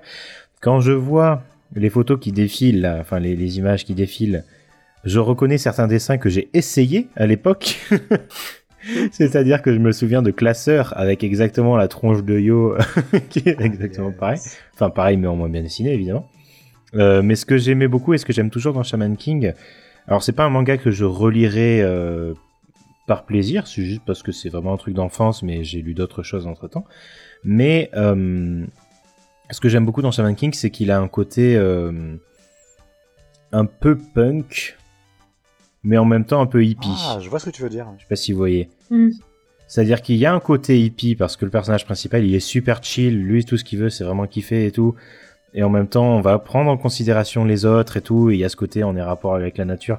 Euh, tout à l'heure euh, dans, les dans ces fameuses images qui défilent on voit le, le un- une des vannes qui me fait beaucoup rire au début, c'est-à-dire que Manta est persuadé que Yo lui cache quelque chose. Il, il le suit, il le filature, tu vois. Et, euh, et en fait, il passe trois heures à ne pas bouger, assis sur, un- euh, adossé à un pont, à juste écouter la nature et tout. Et l'autre est en train de péter un câble. Mais qu'est-ce qu'il fait, putain il, il est trop chou. Et l'autre est là, genre, ah, ça fait vraiment du bien de, de prendre le grand air, un truc comme ça. et et c'est vrai que c'est ça qui est vraiment cool comme vibe de, de Shaman King, c'est ce côté complètement, euh, complètement cool et tout. Et à côté, c'est un peu un manga schizophrénique. Il y a ce côté complètement punk dans le sens où c'est un manga qui est pour les enfants, mais qui a pas peur de montrer des trucs moralement difficiles ou carrément juste un peu graveleux. Par exemple, dans le tome 3, il y a euh, deux personnages qui apparaissent qui sont peut-être ex aequo en termes de, de, de chiantise avec Manta, que sont le fantôme du renard et le fantôme de- du C'est tanuki. vrai. qui sont juste insupportables.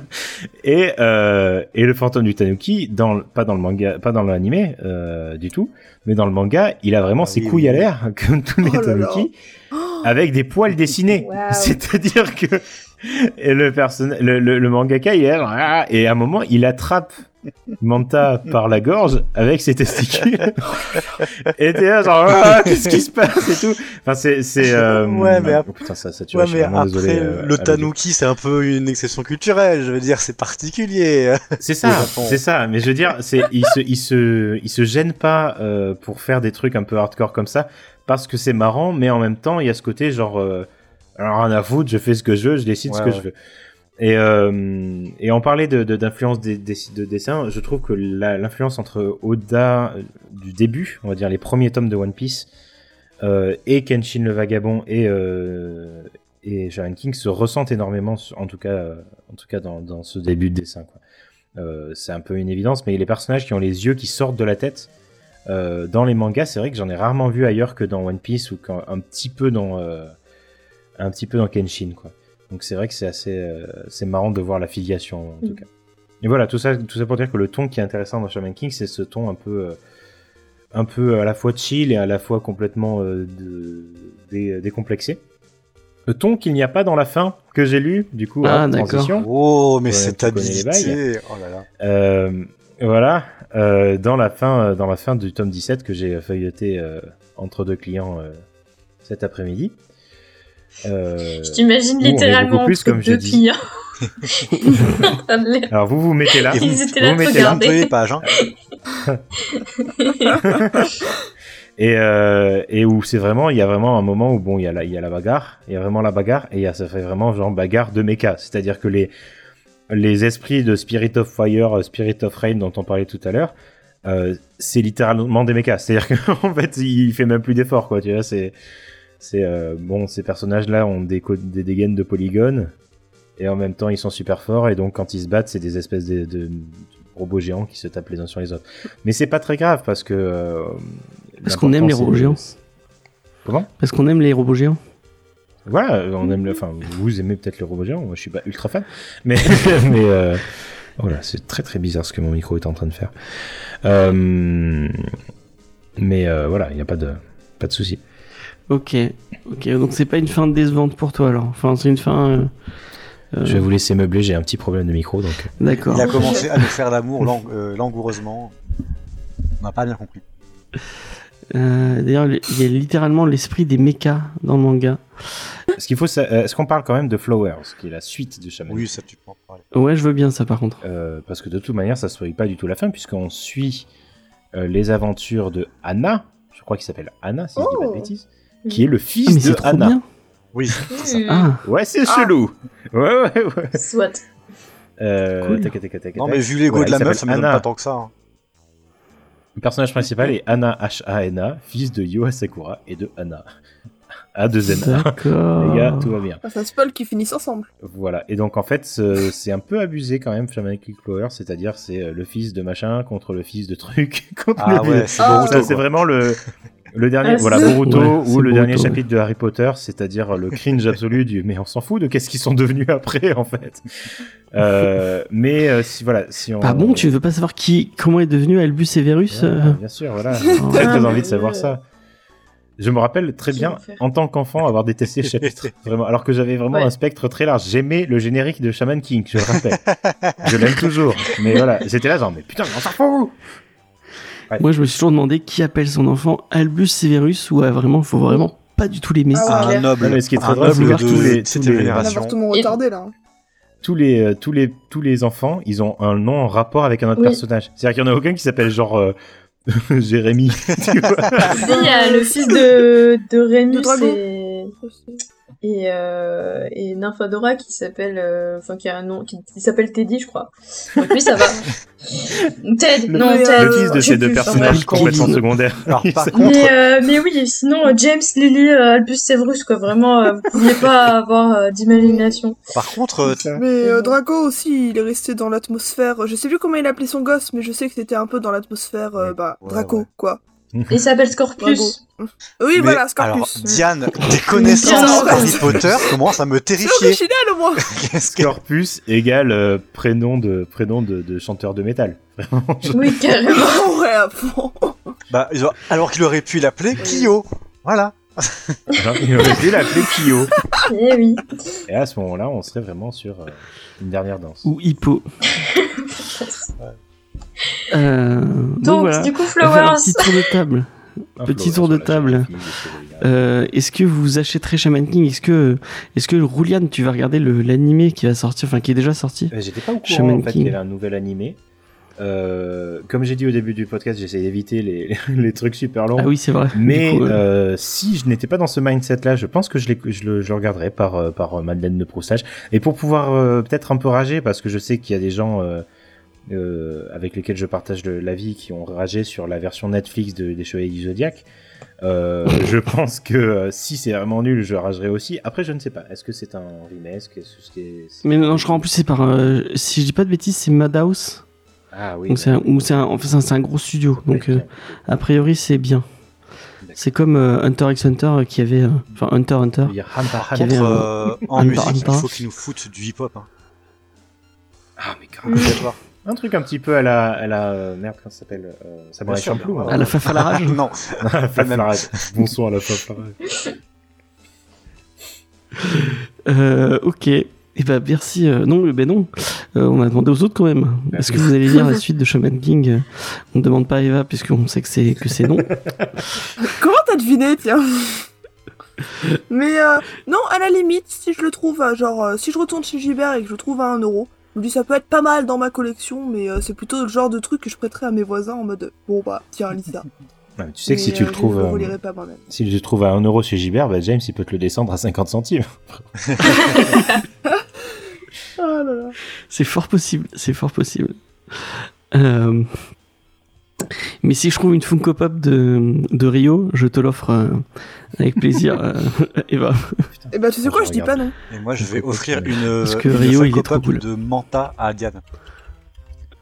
Ah oui.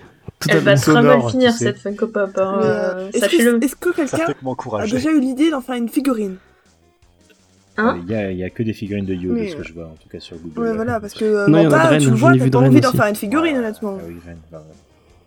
C'est pas très gentil. style. Non mais sérieux. Moi j'ai vu des très belles, très belles filles de Rennes, euh, de Rennes Tao, euh, qui on n'a sont pas très très parlé, belles. mais des personnages euh, complètement Sasuke, hein, vraiment ce Oui, personnage. Oui, Tu vois arriver des one, tu fais genre, oh, toi t'es un gentil. enfin, non, en fait, tu fais, oh, toi t'es un rival un peu qui va être gentil à la fin. Ouais. Ah, moi j'ai dit ah c'est Vegeta. Ah, tiens c'est Vegeta. Vegeta, Vegeta, Il en faut un à chaque fois. Euh, Judas, est-ce que tu vas Bah, dire la franchement, suite moi, bah, je vais, euh, bah, je vais dévorer du coup euh, la suite. Je vais me, euh, ce que j'ai là sous la main, je vais, je vais, je vais continuer, je pense. Tranquillou parce que ça fait un peu, D'accord. c'est un peu des gros tomes, donc du coup je vais y aller tranquillement. Mais en vrai, pareil, enfin, si je les vois pas trop, Ouais. pas trop cher d'occasion, en vrai, je pense que je vais, je pense que je vais me laisser tenter. Ok. Moi j'espère, je sais pas s'il va y en avoir, un, mais j'aime bien les, euh, un peu comme il y avait pour euh, Okutonoken, euh, que j'avais pas acheté à l'époque alors que je les avais lus quand j'étais en interne. Il y avait un des, un des pions de mon internat qui, euh, qui, qui nous avait passé tous les cam tous les euh, Okutonoken. Et maintenant je les rachète en, en grosse édition de luxe là, ils sont trop trop belles. Ah ouais.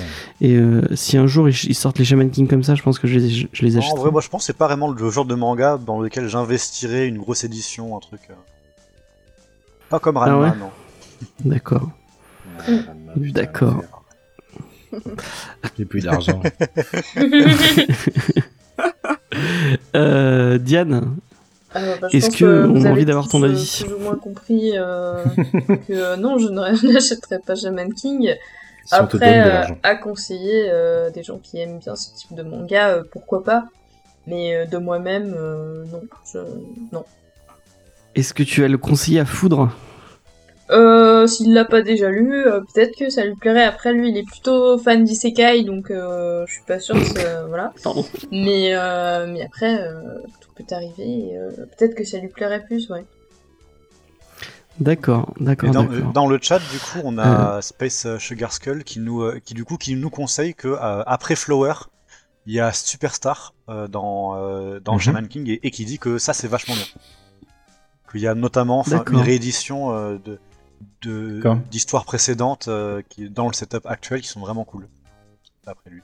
Ah, cool. D'accord. noter. Bah pourquoi pas. Ouais, carrément. Mais d'ailleurs, Merci euh, beaucoup. D'ailleurs, euh, le, pardon, le tome 17, il y a la fin de l'histoire, il y a une espèce d'épilogue, et entre les deux, il y a des espèces de fillers un peu euh, chapitres. On dirait, on dirait qu'il a voulu un peu s'amuser sur le destin des personnages, et il y a ce côté un peu, ouais, euh, presque OAV dans le manga. J'ai cru que tu allais dire il y a ce côté un peu Harry Potter 7. Ah bah oui. Euh, ben maintenant que tout le monde a donné son avis, euh, on, va, on va passer au petit débat. Oh Petit débat. Générique. Euh, Le petit débat. Le petit débat. Paf On va repasser à ça parce que je n'ai pas de scène exprès pour le débat. Alors, Et donc le débat euh, que je vous propose c'est est-ce que c'est possible d'avoir une bonne fin dans un shonen, enfin dans un manga publié dans le Shonen Jump Puisque euh, si on suit un peu euh, les, les, les trucs qu'on a vus en fin, euh, Naruto, euh, bah, euh, c'était nul. soyons soyons d'accord. C'était nul. Euh, Full Metal, c'est dans le Jump ou pas? Je Pas sais tout. pas. Non, c'est pas dans le jump. c'est pas dans le jump. Euh, Qu'est-ce qu'il y avait? Bleach. Ouais. C'était Euh, c'est- c'était mais- pas bien. Euh, Forcez pas à parler de Bleach. Alors, Est-ce qu'on peut dire que Bleach est une série bien déjà Bleach. Pardon. Alors le mois de 12 ans est en train de faire. Mais bon, euh, peut-être. Il fait un bruit de, de, de, de Decepticon, du coup. bah écoute, appa- apparemment mes, mes imitations marchent, marchent mieux que celles de James. Je prends. Kimitsu no Yuba. Ah, m- moi j'ai bien aimé la fin de Kimitsu no Yuba. Donc euh, ah oui, c'est une bonne fin. Mais euh, j'ai entendu des gens qui râlaient un peu sur euh, Ah, sur c'est, Kimitsu no euh, Yuba en disant que c'était un peu euh, euh, le roi du le roi du, du cliché. Mais si Kimitsu no Yuba c'est chez c'est chez Jump. Mais la fin est forcée parce que la- la- l'autrice en pouvait plus, je crois. Euh, elle a pas tenu le, elle a pas tenu le, elle a pas tenu le, la, la, la, La cadence. Et ouais, On a. Elle a pas tenu la cadence et c'est le- voilà. Et c'est l'éditeur. Elle, elle, elle, elle, elle s'occupait plus du tout de l'histoire, je crois. Si je dis pas de bêtises, elle s'occupait plus du tout de l'histoire. Elle faisait que le dessin. Ah ouais. Et c'est euh, c'est c'est son éditeur qui a, rep- qui a repris, qui a repris complètement euh, euh, euh, la fin de l'histoire. Yu Yu Hakusho, pire fin. Euh, bah, J'ai pas lu la fin, mais euh, pourquoi pas euh, Je sais pas. Apparemment, c'était. J'en ai entendu du bien, mais pas de la fin, mais du. moi, je, je suis pas allé jusqu'à la fin du tournoi dans Yu Hakusho. La fin de Hunter x Hunter, est-ce qu'on peut en parler? Ah, c'est pas le truc où d'un seul coup il a les cheveux super longs. Oui, mais c'est pas vraiment la fin, ça, parce qu'il y a encore, il y a y enfin, en fait, c'est pas, c'est pas vraiment fini, mais l'auteur, euh, l'auteur euh, fait euh, un chapitre par siècle. Oui, bon, voilà. Donc, bah, en fait, moi, Alors. ce que je me demande, c'est dans le, l'état d'esprit du, euh, du, enfin, la façon dont est conçu le Shonen Jump, Mhm. qui est, euh, est-ce que on peut, dans cette façon d'écrire, Ah, est-ce qu'on peut proposer une, une, une fin possible, euh, Pour possiblement expliquer euh, du coup à, à ceux bah. qui connaîtraient pas forcément, en fait, le Shonen Jump est organisé. T'as tous les chapitres prépubliés qui se, suivent, mais qui sont dans un ordre particulier en fait. C'est-à-dire que généralement, ils les classent plus ou moins par ordre de popularité. En fait, t'as le, euh, manga le plus populaire qui va être euh, dans les premières pages. Et ensuite, plus tu descends, plus c'est mauvais signe pour les, euh, pour. Il y a un, euh, vote du public très régulièrement pour, pour sonder la popularité des mangas. Et le, la carrière des mangas dans le, euh, dans le, dans le Shonen Jump, mais aussi euh, ailleurs, hein, c'est pas que c'est pas que Shueisha qui fait ce, ce genre de, de, de système-là, est conditionné à la popularité de, euh, de ton manga. C'est-à-dire que si le manga n'est plus bah, populaire dans le magazine, et qu'il est euh, Dans le magazine directement, tu as une carte pré, pré-timbrée où tu poses tes trucs en disant euh, qu'est- qu'est-ce que j'ai aimé, qu'est-ce que j'ai pas aimé, et t'as même pas à payer, tu passes ton truc dans, le, dans la poste et après ils font, le, ils font les retours comme ça. exact- Quoi. c'est exactement ça. Et du coup, en fait, bah, quand t'es euh, dans les dernières positions euh, du magazine depuis un moment et que euh, et que bah, l'éditeur euh, sent que bah, ton manga, c'est pas ce qui fait vendre euh, leur euh, leur magazine, bah, ils peuvent te demander de, euh, de l'arrêter. Bah, ça s'est passé du coup pour l'auteur de, euh, de Shaman King, comme je l'ai dit, où euh, bah, hop, les premiers numéros ont pas, ont pas marché, bah hop, tu termines ton histoire en, euh, en 10 chapitres, et après on arrête les frais et on mettra quelqu'un d'autre sur, euh, sur ta place.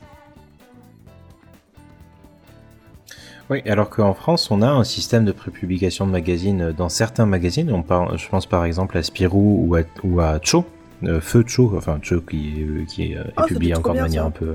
Voilà. Mais en fait, l'idée, c'est que les, les, euh, les dessinateurs français avaient en fait le- le- l'album prêt, ou en tout cas presque prêt. Et euh, le système faisait que chaque mois, tu avais une. euh, ou chaque semaine, parce que Spirou, c'est très souvent. euh, un chapitre, mais c'est un chapitre qui techniquement est déjà terminé. Tu as pas cette espèce de pression de la popularité. Et c'est une, pression qui est, qui est très bien dé- décrite dans euh, Bakuman de Ouais. Obata et Oba, qui est un manga sur les mangas. Donc c'est un petit peu, euh, un petit peu, euh, ça te fait mousser si tu réfléchis trop. Euh, mais, euh, mais qui raconte justement que C'est la. vraiment nul. Comment? Le lisez pas parce que c'est vraiment de la merde. Bah écoute, moi j'avais bien aimé. ah ouais. Moi, les persos féminins dans. Oui, alors bon, on va Enfin, pas. oui, les- voilà, on va partir sur les c'était- Tous les auteurs. personnages dans. À côté, on- moi je connais. Je sais pas si vous aussi. Euh, On arrête. Mais, euh, mais au, de- au demeurant, pour le coup, euh, il y a ce côté où ces personnages-là, voilà, ils vont avoir des séries, puis des séries, puis des séries, et à chaque fois, ils essayent de se Ouais, renouveler. vrai, ouais. Et tu te rends compte que vrai, là, ils essayent de te le montrer comme si c'était un peu cool, mais t'imagines la pression, la pression psychologique que c'est d'arriver à faire un truc où euh, ils essayent de le montrer d'une manière un peu stylée, mais en vrai, le personnage principal qui est ce- le dessinateur, euh, il en chie vraiment. Genre, il dessine Oui, toute la journée, tout le temps, et il a zéro pause. Enfin, c'est un truc euh, assez. euh, Et son oncle, il est mort de ça. Oui, c'est ça. on Il y a aussi ce, côté- que c'est ça. Son, son oncle est mort en, en dessinant, quoi. Mais c'est assez, Mhm. euh, assez fort, quoi. Après, ceci dit, euh, peut-être que j'ai l'impression que je suis pas un, ter- un terrain euh, pro Baobata, mais bon, c'est vrai qu'en même temps, ce- leurs personnages féminins sont, sont vraiment inexistants. Mais j'ai l'impression que Death Note euh, et ou euh, attention, attention. Non, c'est que moi, c'est que moi, c'est que moi. Mais- je me. Death Note, il a une fin correcte, je pense. Euh, enfin, à mon avis, il a quand même une fin qui, euh, qui tient la route, ou en tout cas qui a l'air d'être réfléchie un peu en avance. En tout cas, euh, contrairement à certains trucs où, bah, par exemple, tu vois, quand je parlais des, bouquins de bibliothèque, j'ai euh, lu une série dont je me rappelle évidemment plus le nom, mais c'est terrible, mais qui était en trois tomes, qui était publiée quand même en France en trois tomes, mais on sentait que c'était rushé à la fin parce que c'était euh, publié dans le Jump et en fait c'est mort très très vite parce que ça n'avait pas le, succès escompté. Donc en fait la fin de ce manga-là c'était euh, oh là là toutes ces aventures qui nous attendent, on va vraiment y arriver. Fin de la série. et tu fais bah quoi? Mais pourtant c'était cool quand même ce qui s'était passé. Bon ok non c'est mort d'accord. Mais euh, voilà, euh, c'est vrai que bon, euh, bon, la fin de Naruto, on en parlera pas non plus, mais mais euh, il y a un rythme de publication, comme tu le dis, qui est vraiment presque inhumain en fait, et qui est qui est vraiment voilà, pas du tout. je pense que tu peux te permettre de faire une fin qui te convient en tant que créateur si tu as la hum, notoriété qui te permet de le faire Euh, si tu t'appelles Toriyama, quoi. Toriyama ou Oda. Je pense qu'Oda, on lui dira jamais hop hop hop, tu finis ton truc là euh, parce que voilà. Après, euh, il y en a qui attendent derrière, tu vois. Mais en fait, le truc, c'est que c'est pas des histoires qui sont appelées à avoir une fin, en fait. Le problème. D'ailleurs, ça me fait penser à, à Naoki Urasawa aussi. Je sais pas si vous voyez, Bon, j'imagine que oui. Oui. Celui qui fait Monster et, et euh, 26 Oui. Century Boy, etc. Je Un illustre a- inconnu, quoi. Ouais, comment? Un illustre inconnu, quoi. Oui, non, mais je le. c'est vrai que, pardon, excusez-moi. J'aurais pas dû dire des bêtises comme ça. Mais, mais, euh, C'est non, c'est pas grave. Mais euh, Urasawa, je trouve que j'aime beaucoup son côté. Il va, il est, un- c'est un très bon créateur de mystères, mais Ouais. c'est un très mauvais finisseur de manga. J'ai jamais trouvé une bonne fin à Urasawa, enfin une fin qui m'est vraiment satisfaite de, de Urasawa. Si, Monster, c'est bien. Monster, il y a une espèce de climax de fin, mais euh, il y a quand même ce côté où euh, la fin, c'est genre euh, oh là là une, une fenêtre, pour pas spoiler, mais il y a une fin sur une fenêtre. L'image c'est une fenêtre, donc c'est une fin un peu ouverte. Tu vois, enfin, et le pire c'est peut-être Billy Bat, ou Billy Bat c'est genre en fait euh, dans le futur euh, peut-être que ça va peut-être un peu servir. Enfin, c'est très. Je, ouais, trou- c'est un je- peu, je- je trouve que Billy Bat, c'est tous les défauts d'écriture de l'auteur réunis. Voilà. Moi, j'aime bien Billy Bat. Non, mais c'est c'est bien. Je dis pas que c'est pas. Ah non, c'est pas dis pour autant que c'est mauvais. Je dis juste mais- que Voilà, euh, c'est juste que, en fait, non, et je pense que c'est un truc qu'on peut rapprocher sur le reste du, du- du manga, c'est on, leur, on les incite à créer du mystère, on les incite à créer, euh, comment dire, de la, de, de l'engouement, mais on ne leur apprend pas à refermer cet engouement et à retomber sur leurs pattes, je pense. En fait, pour moi, c'est lié très simple. C'est lié aussi au fait que quand t'es mangaka, ce que tu vas rechercher, c'est vivre de ton métier. Et pour vivre de ton métier, tu, Ouais. tu dois avoir une série qui continue. Enfin, une série qui est en cours. Ouais. Et Mm, bah, mm, Pour moi, quand tu dis, du coup, euh, quand tu critiques les fins de, euh, de Bleach et de Naruto, je suis entièrement d'accord pour dire qu'elles sont ultra mauvaises. Enfin, je suis ultra critique dessus aussi. Par contre, c'est pas du tout le même euh, genre de frustration ou de fin ratée pour les mêmes raisons que, euh, que les séries qui sont arrêtées au bout de 10 chapitres. C'est au contraire parce que Mm. les, bah, les mangaka, ils sont dans, dans une logique de ma série doit continuer, du coup, après ça, qu'est-ce qu'il y a en fait? Et du coup, ils étirent un peu leur, leur confiture jusqu'à ce qu'il n'y ait plus d'idées. Parce qu'en fait, bah, s'ils arrêtent leur manga, ils doivent en recommencer un. Et ça veut dire recommencer toute la phase de je galère à trouver un éditeur, de je galère à faire accepter mon idée, de je galère à, me- à me faire publier. Et paf, ça fait Boruto. Boruto, c'est pas le même en vrai. Mais, euh, Ou Dragon Ball Super. voilà. Après, pour le, pour le coup de. avec, Ah, c'est euh, pas Kishimoto qui fait. Non, c'est euh, pas qui fait Kishimoto qui écrit. Euh, qui, ni Ah, qui je écrit, ni qui dessine. Euh, mais et c'est un peu comme euh, euh, comme l'auteur de, de Dragon Ball. Vous savez cet illustre inconnu dont le nom m'échappe. Aucun. Voilà. aucun Pour le rien. coup, ça c'est vraiment des mangaka qui ont eu tellement de succès que bah, maintenant ils peuvent. euh, En fait, ils ont fait, euh, bah, ils ont fait la moula et maintenant ils peuvent aller au bled. Mm, mm. Sinon, il y a le contre-exemple, et on va peut-être finir sur Après, ça. c'est aussi que- parler les, euh, c'est fait laisser tard. parler les filles aussi. Ah oui, c'est vrai, excusez-moi. Non. Euh, En même temps, le manga, donc. euh, c'est parler les filles, c'est un peu. euh, alors, bon, moi ça va être rapide parce que bah, je n'ai. euh, Bleach, j'ai lu les exactement 4 tomes. voilà. Euh, Naruto, je crois que j'ai lu bons. 20 tomes. Voilà. Donc euh, les deux, je ne connais pas la fin. Et honnêtement, je me fiche un peu de la fin de Naruto. Enfin, je ne suis pas allée voir. euh, Non, mais regarde pas la fin. je, ne suis pas allée voir, mais j'en ai entendu beaucoup parler justement du fait que, euh, ce n'était pas bon.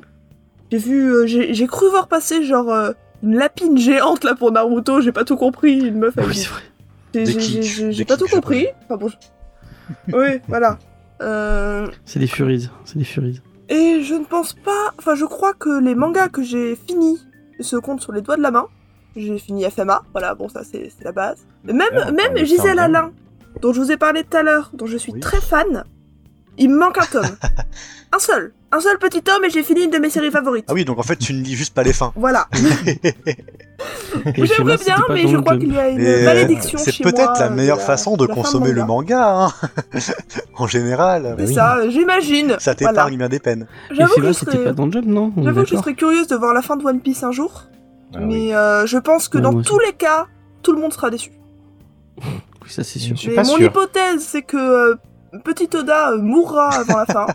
Et je pense qu'en fait, pour One... euh, c'est horrible à dire, mais je pense que c'est ce qui a- arrivera de mieux à One Piece. Ouais. Parce qu'il n'y aura pas de fin, tout le monde sera content, tout le monde imagine sa fin à sa manière, et ça restera une légende. Pas sûr parce Tandis que, que s'ils font une fin de merde, ben voilà, c'est... le- le- Et il y a Jordan qui me nique mon exemple dans le, dans, le- dans le chat. tu as l'éditeur de Oda qui connaît la fin, donc techniquement il pourrait faire une espèce de ah on va faire un spin-off en fait, un truc un peu bâtard. Enfin, ça va être décevant, quoi.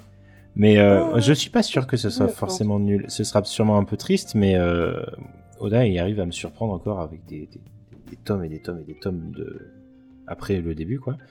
Donc peut-être qu'il a tout vu qu'il a il a il aurait prévu tout depuis le début. Est-ce que euh, est-ce que c'est pas vraiment euh, Mais le One Piece, je le dirai toujours, c'est le mec dans le coffre qu'on Oui, voyait mais au tout euh, début du ça, ça a été résolu la dernière fois. On s'en fout. le coffre Mais qui sort. chaque semaine, on y revient. Écoutez, le mec avec la coupe afro Euh, oui, D'accord. c'est lui le One Piece, j'en suis certain. Ah d'accord. le dédain. Non, non, non, c'est parce qu'il faut, je, je- faut que je me souvienne du perso, mais pour moi, il avait juste des flingues et un gros sourire avec plein de dents. Il est dans un coffre en fait. Mais, euh, C'est pour ça que. Oui, oui, je, je- sais que la fin de One Piece, il y a un gamin euh, qui est mort entre temps, qui a su la fin, parce Mais que en c'était fait, son oui. mec à Wish. Et, euh, et il a dit, bon, il avait genre moins de 10 ans, mais il a dit que c'était une super fin. Ah. Et, euh, et ça a beaucoup marqué Oda, euh, parce que bah, le, le gamin est mort quelques jours plus tard, pour ce que j'ai vu. T'imagines le Et- gamin, il aurait dit C'est vraiment de la merde. mais, mais de toute façon, il n'y avait aucun journaliste avec eux à ce moment-là, donc voilà. Surtout Mais que- imagine, genre là, t'es Oda et t'as t'as genre un gamin qui va mourir dans, dans trois jours et qui te dit raconte-moi la fin parce que je veux l'aimer. Et t'es là en mode là, putain, mais j'espère que tu vas aimer cette fin. Je me sentirais tellement coupable. C'est ça. Et le gamin il fait Bon, Ah, ah, ah. Non mais la vraie s'il te plaît. non mais ça déconner là. La légende Diane, raconte que c'est la que- fin de je Je lis aucune fin, euh, sauf Poison City, parce que ça, c'était en deux tomes, voilà. Lu Et la fin de. Poison City est pas très Donc, bien. en euh, et Berserk, bah, ça se terminera jamais, donc euh, voilà. Du coup, euh, voilà, c'est tout, quoi. Euh, Qu'est-ce que vous voulez? Euh, Donc moi, je voulais finir. Le manga avec, n'est pas ah, destiné vas-y. à se terminer, voilà, c'est tout. Mais ouais, mais tu, enfin, tu dis ça en, euh, en déconnant, mais c'est pas. Enfin, c'est- ça, ça peut être. euh, Oui, non, mais je le pense vraiment. je pense vraiment que c'est un, un, un tellement, c'est un truc qui est, qui, est- qui est voué à être fait euh, en comment, en enfin semaine par semaine quoi, hebdomadaire, etc. Et, et c'est censé continuer, continuer, continuer, et voilà quoi. Donc, Comme euh, Batman. Jusqu'à ce que j'en ai marre, quoi, en gros. Donc euh, bon, ma foi. euh, Je, enfin, je pense que c'est pas forcément mauvais euh, en soi que ce soit euh, que le manga euh, continue tout le temps. Euh, après, voilà, on aime ou on n'aime pas. hein. Moi, je suis quand même plus une adepte des séries courtes. Mais, euh, mais voilà. La secte des adeptes des séries courtes. Ouais. Qu'on ne finit pas, euh, surtout. Voilà. Et donc moi, mon, mon dernier exemple que, donc euh, Jordan a spoilé allègrement dans le chat, c'était Promise Neverland, euh, qui euh, dont l'auteur, hein, donc le scénariste, est arrivé chez le Shonen Jump en disant j'ai une idée de manga et elle se finit en 30 tomes et il- vous, il y aura pas de négociation possible. C'est comme ça que que s'écrit mon histoire. Mais euh, c'est terminé euh, ce premier set de Neverland? Et oui, c'est terminé, c'est terminé. oui. Ah, parce que je suis en train de le lire justement. Bon, j'en suis au tome 3. En mais, combien euh, du coup de, de tonnes on sait? Je crois qu'il y en a 10 et des poussières. Ah, Ah, donc cool, je pense qu'il y en a plus fait. que ça qui sont sortis. euh. Oh oui, oui, il y en a plus. J'ai Ah, vu un tome crois? 17 la dernière fois. Ouais, ouais. 20. Ah. Ah, le 20, voilà, le 20. Ok, bon, je disais de la Bah, merde. D'ailleurs, un tome qui à m'a 10 bien spoilé. j'étais- vu j'étais que- j'étais bon. Ah non. Mais, euh, les, les couvertures spoil dans les magasins, vraiment. De Ah, Poison de- Neverland, j'en suis au tome 3. Je vois des couvertures, ils sont adultes. Donc je sais qu'ils vont survivre. De- déjà, ah, The mais non, mais Neverland, merci est... pour le spoil. je Déjà, savais pas que The- c'était. The Promised Neverland, il est impitchable parce que vraiment, euh, il y a du mystère jusqu'à la fin du premier chapitre et là, il y a un- Ouais. un- déjà une première révélation. Tu vois. Ouais. Donc en fait, tu peux pas dire. Alors, Non, c'est ouais. horrible. Quand, quand je, le, je le vendais, j'étais toujours en mode comment, comment je fais ça? C'était vraiment pas, Ah bah, vous pas évident. Moi, j'ai pas vu et je vais, je vais, j'ai pas lu et je vais le lire donc je veux bien pas trop de spoil non plus. plaît. J'ai eu Tu le vends en disant. C'est bien, lisez-le. Et voilà. Euh, donc voilà, on a fini ce, ce petit débat euh, avec, euh, avec un grand plaisir. Paf Euh, On va passer, euh, l'émission touche à sa fin. Euh, merci euh, beaucoup. Euh, Juliane, Euh, et n'hésitez pas à aller, euh, aller checker sa, sa, sa chaîne YouTube, Caravane euh, Serail, c'est ça? La, chaîne YouTube s'appelle Caravane Serail et l'émission s'appelle La Caravane. Et euh, Voilà, c'est un super, une super idée de, de référencement. qui parle du monde du livre. Euh, donc voilà, si vous voulez en, avoir, en apprendre plus sur le monde du livre, allez-y. Euh, merci Eva, merci Diane, merci Judas. Merci à toi, James. Merci à toi. Bah, Merci, merci à tout le monde. C'était un, c'était un plaisir. Merci au chat. Euh, dimanche. Merci le chat, oui, effectivement. Mais oui, merci, Merci au au chat. chat d'être aussi, euh, aussi resté jusqu'au bout et aussi fidèle. Euh, on vous aime très très fort.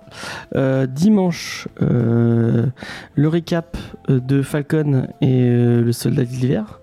Oui. Donc la fin, la fin de Falcon et le soldat d'hiver. euh, en live à 21h si tout se passe bien. Euh, mardi prochain, euh, on fait Comedy Discovery sur, sur, sur Diane. Est-ce que tu te souviens? Euh, Terminator, euh, je sais plus quoi. Mais Terminator. Terminator le jour d'après. Voilà le jour d'après. Hmm. Euh, J'espère que c'est bien, je ne l'ai pas vu. Bon, ça doit bien. forcément être bien. Il y a de la castagne des robots. Ça ira bien. Et vendredi, Diane regarde Terminator pour la première fois. Ouais. Attention. Comme ça, je vous, Vous- vous mon avis à chaud. Léna nous demande. Euh, et la tier list demande, à, demande à Judas. C'est Judas qui gère la la, tier- la- list. la- laquelle? La Judas- tier list des émissions ou la tier list des Marvel? La tier list films des Marvel. bah là du coup on en est en. Enfin, parce que faut que je rattrape les films que je n'ai pas vus. Du coup là j'en suis dans le, dans le second, là, genre il me reste quelques trucs à finir pour la, pour la seconde phase. Il me reste un film à dire. Et Lena d'ailleurs, qui, qui va peut-être faire des, des comics Discovery ou des mangas Discovery avec nous. Euh, oh, donc voilà. Une autre petite nouvelle qui va arriver dans l'émission, ça fait plaisir. Euh, au final, on va avoir plus de filles que de mecs dans, dans cette émission. Très bien. Et c'est pour ça Tant qu'on nous dit hein. qu'on euh, est, on est trop girly. Sachez qu'on a une critique, euh, Ah oui. Ah là là. Trop on a une girly, critique vous aujourd'hui plaît. qu'on était trop girly. Oh. Voilà. Ah, mais à partir du moment où il y a une Ouais. fille, ça devient girly, quoi. Donc, euh. Effectivement. Euh, Est-ce qu'il y a un geek en série? Oui, il y a un geek en série qui va venir euh, lundi. Je ne l'ai pas monté, donc je ne vais pas vous donner le thème de l'émission. Mais euh, sachez qu'il y aura un Vous geek en parliez série. de qui en girly? Euh, voilà. Ah, J'ai lâché. Euh, c'est euh, l'émission de cinéma. On a supprimé les rushs. On a eu un parce qu'on est quatre dans l'émission et je suis le seul mec. Et euh, il y a quelqu'un qui nous a fait un, un petit article sur nous, très, euh, enfin pas très très sympa, et qui disait que on, était trop, euh, on avait un ton trop girly. Et que ça pouvait repousser des auditeurs, mais j'ai envie de dire, s'il y a des auditeurs qui sont repoussés par le fait qu'il y ait des femmes qui parlent, mais on vous veut pas. Donc, euh. Sachant qu'on parle de, enfin, les émissions qu'on a, qu'on a fait pour l'instant, c'est Die Hard, Terminator, euh, Godzilla, Enfin, vraiment que des thèmes, euh, des Très thèmes girly. vraiment girly. hein. C'est c'est Ouais. très très girly. Et d'ailleurs, en parlant de Supprimer les Rush, euh, vendredi prochain, on fait une émission encore une fois très très girly sur Freddy Krueger. Voilà. ah ouais. Ah mais enfin. Qui va nous montrer son, euh, son, son, son rouge, son putain, merde, j'ai raté ma- son vernis à ongles. Ouais, tu vois, Ah. t'as Voilà. tellement de mal à faire de, euh, Ah oui. des blagues sexistes. Ça prouve que t'es un homme woke hein, quand même. ah. Safe. Ça, j'en ai pas fait. Ce sera en live. Normalement, ce sera en live vendredi euh, si tout se passe bien. Euh, voilà. Euh, bon, on vous fait des bisous, on vous dit, euh, on Ouais, vous dit à bientôt. Et euh, est-ce qu'on, bah non, on- je, ne- je ne connais pas le thème de l'émission euh, de la. Donc un jour peut-être Tokyo Revenger, peut-être autre chose. Moi, j'aimerais bien parler de Tokyo Revenger, euh, mais je ne sais pas si, si les gens. euh, Et se Dans départager dans le Shaman Fight Voilà, effectivement. Et Kichi Onizuka est mon fantôme, hein, sachez-le. Donc vous avez déjà tous perdu. Euh, allez, on va, après, on va faire un petit, on va faire un petit raid quand même peut-être. Vu qu'il y avait qui Aurélien Porteau qui, euh, qui streamait. Il y a les Nerds d'Aviv qui font du, qui font du Star du Valais. Je suis qui est en live. Est-ce que je peux Il y a couper Super mon Geekette. Audacity Il y a. Vas-y, vas-y. Tu, tu, tu veux conseiller quelqu'un, euh, Roulian Ah, Julian quoi, quoi Tu voulais conseiller quelqu'un Non, je sais pas. Non, tu... Je voulais savoir si je coupais mon Audacity. Ah, Oui, Attends, euh, on- Attends. C'est bon, j'attends le go. Euh, euh, attends, deux secondes. Euh, donc, on vous envoie vers euh, les Nerds d'Avif. Euh, et euh, on vous dit à la semaine prochaine. À la semaine Euh, prochaine. Tac, tac, tac. Euh, allez, on vous fait des bisous, bye. Salut. Bye bye. Bonsoir. D'être chaman, chaman king, d'être chaman, chaman king. Si la force est en toi, oui, ce sera toi.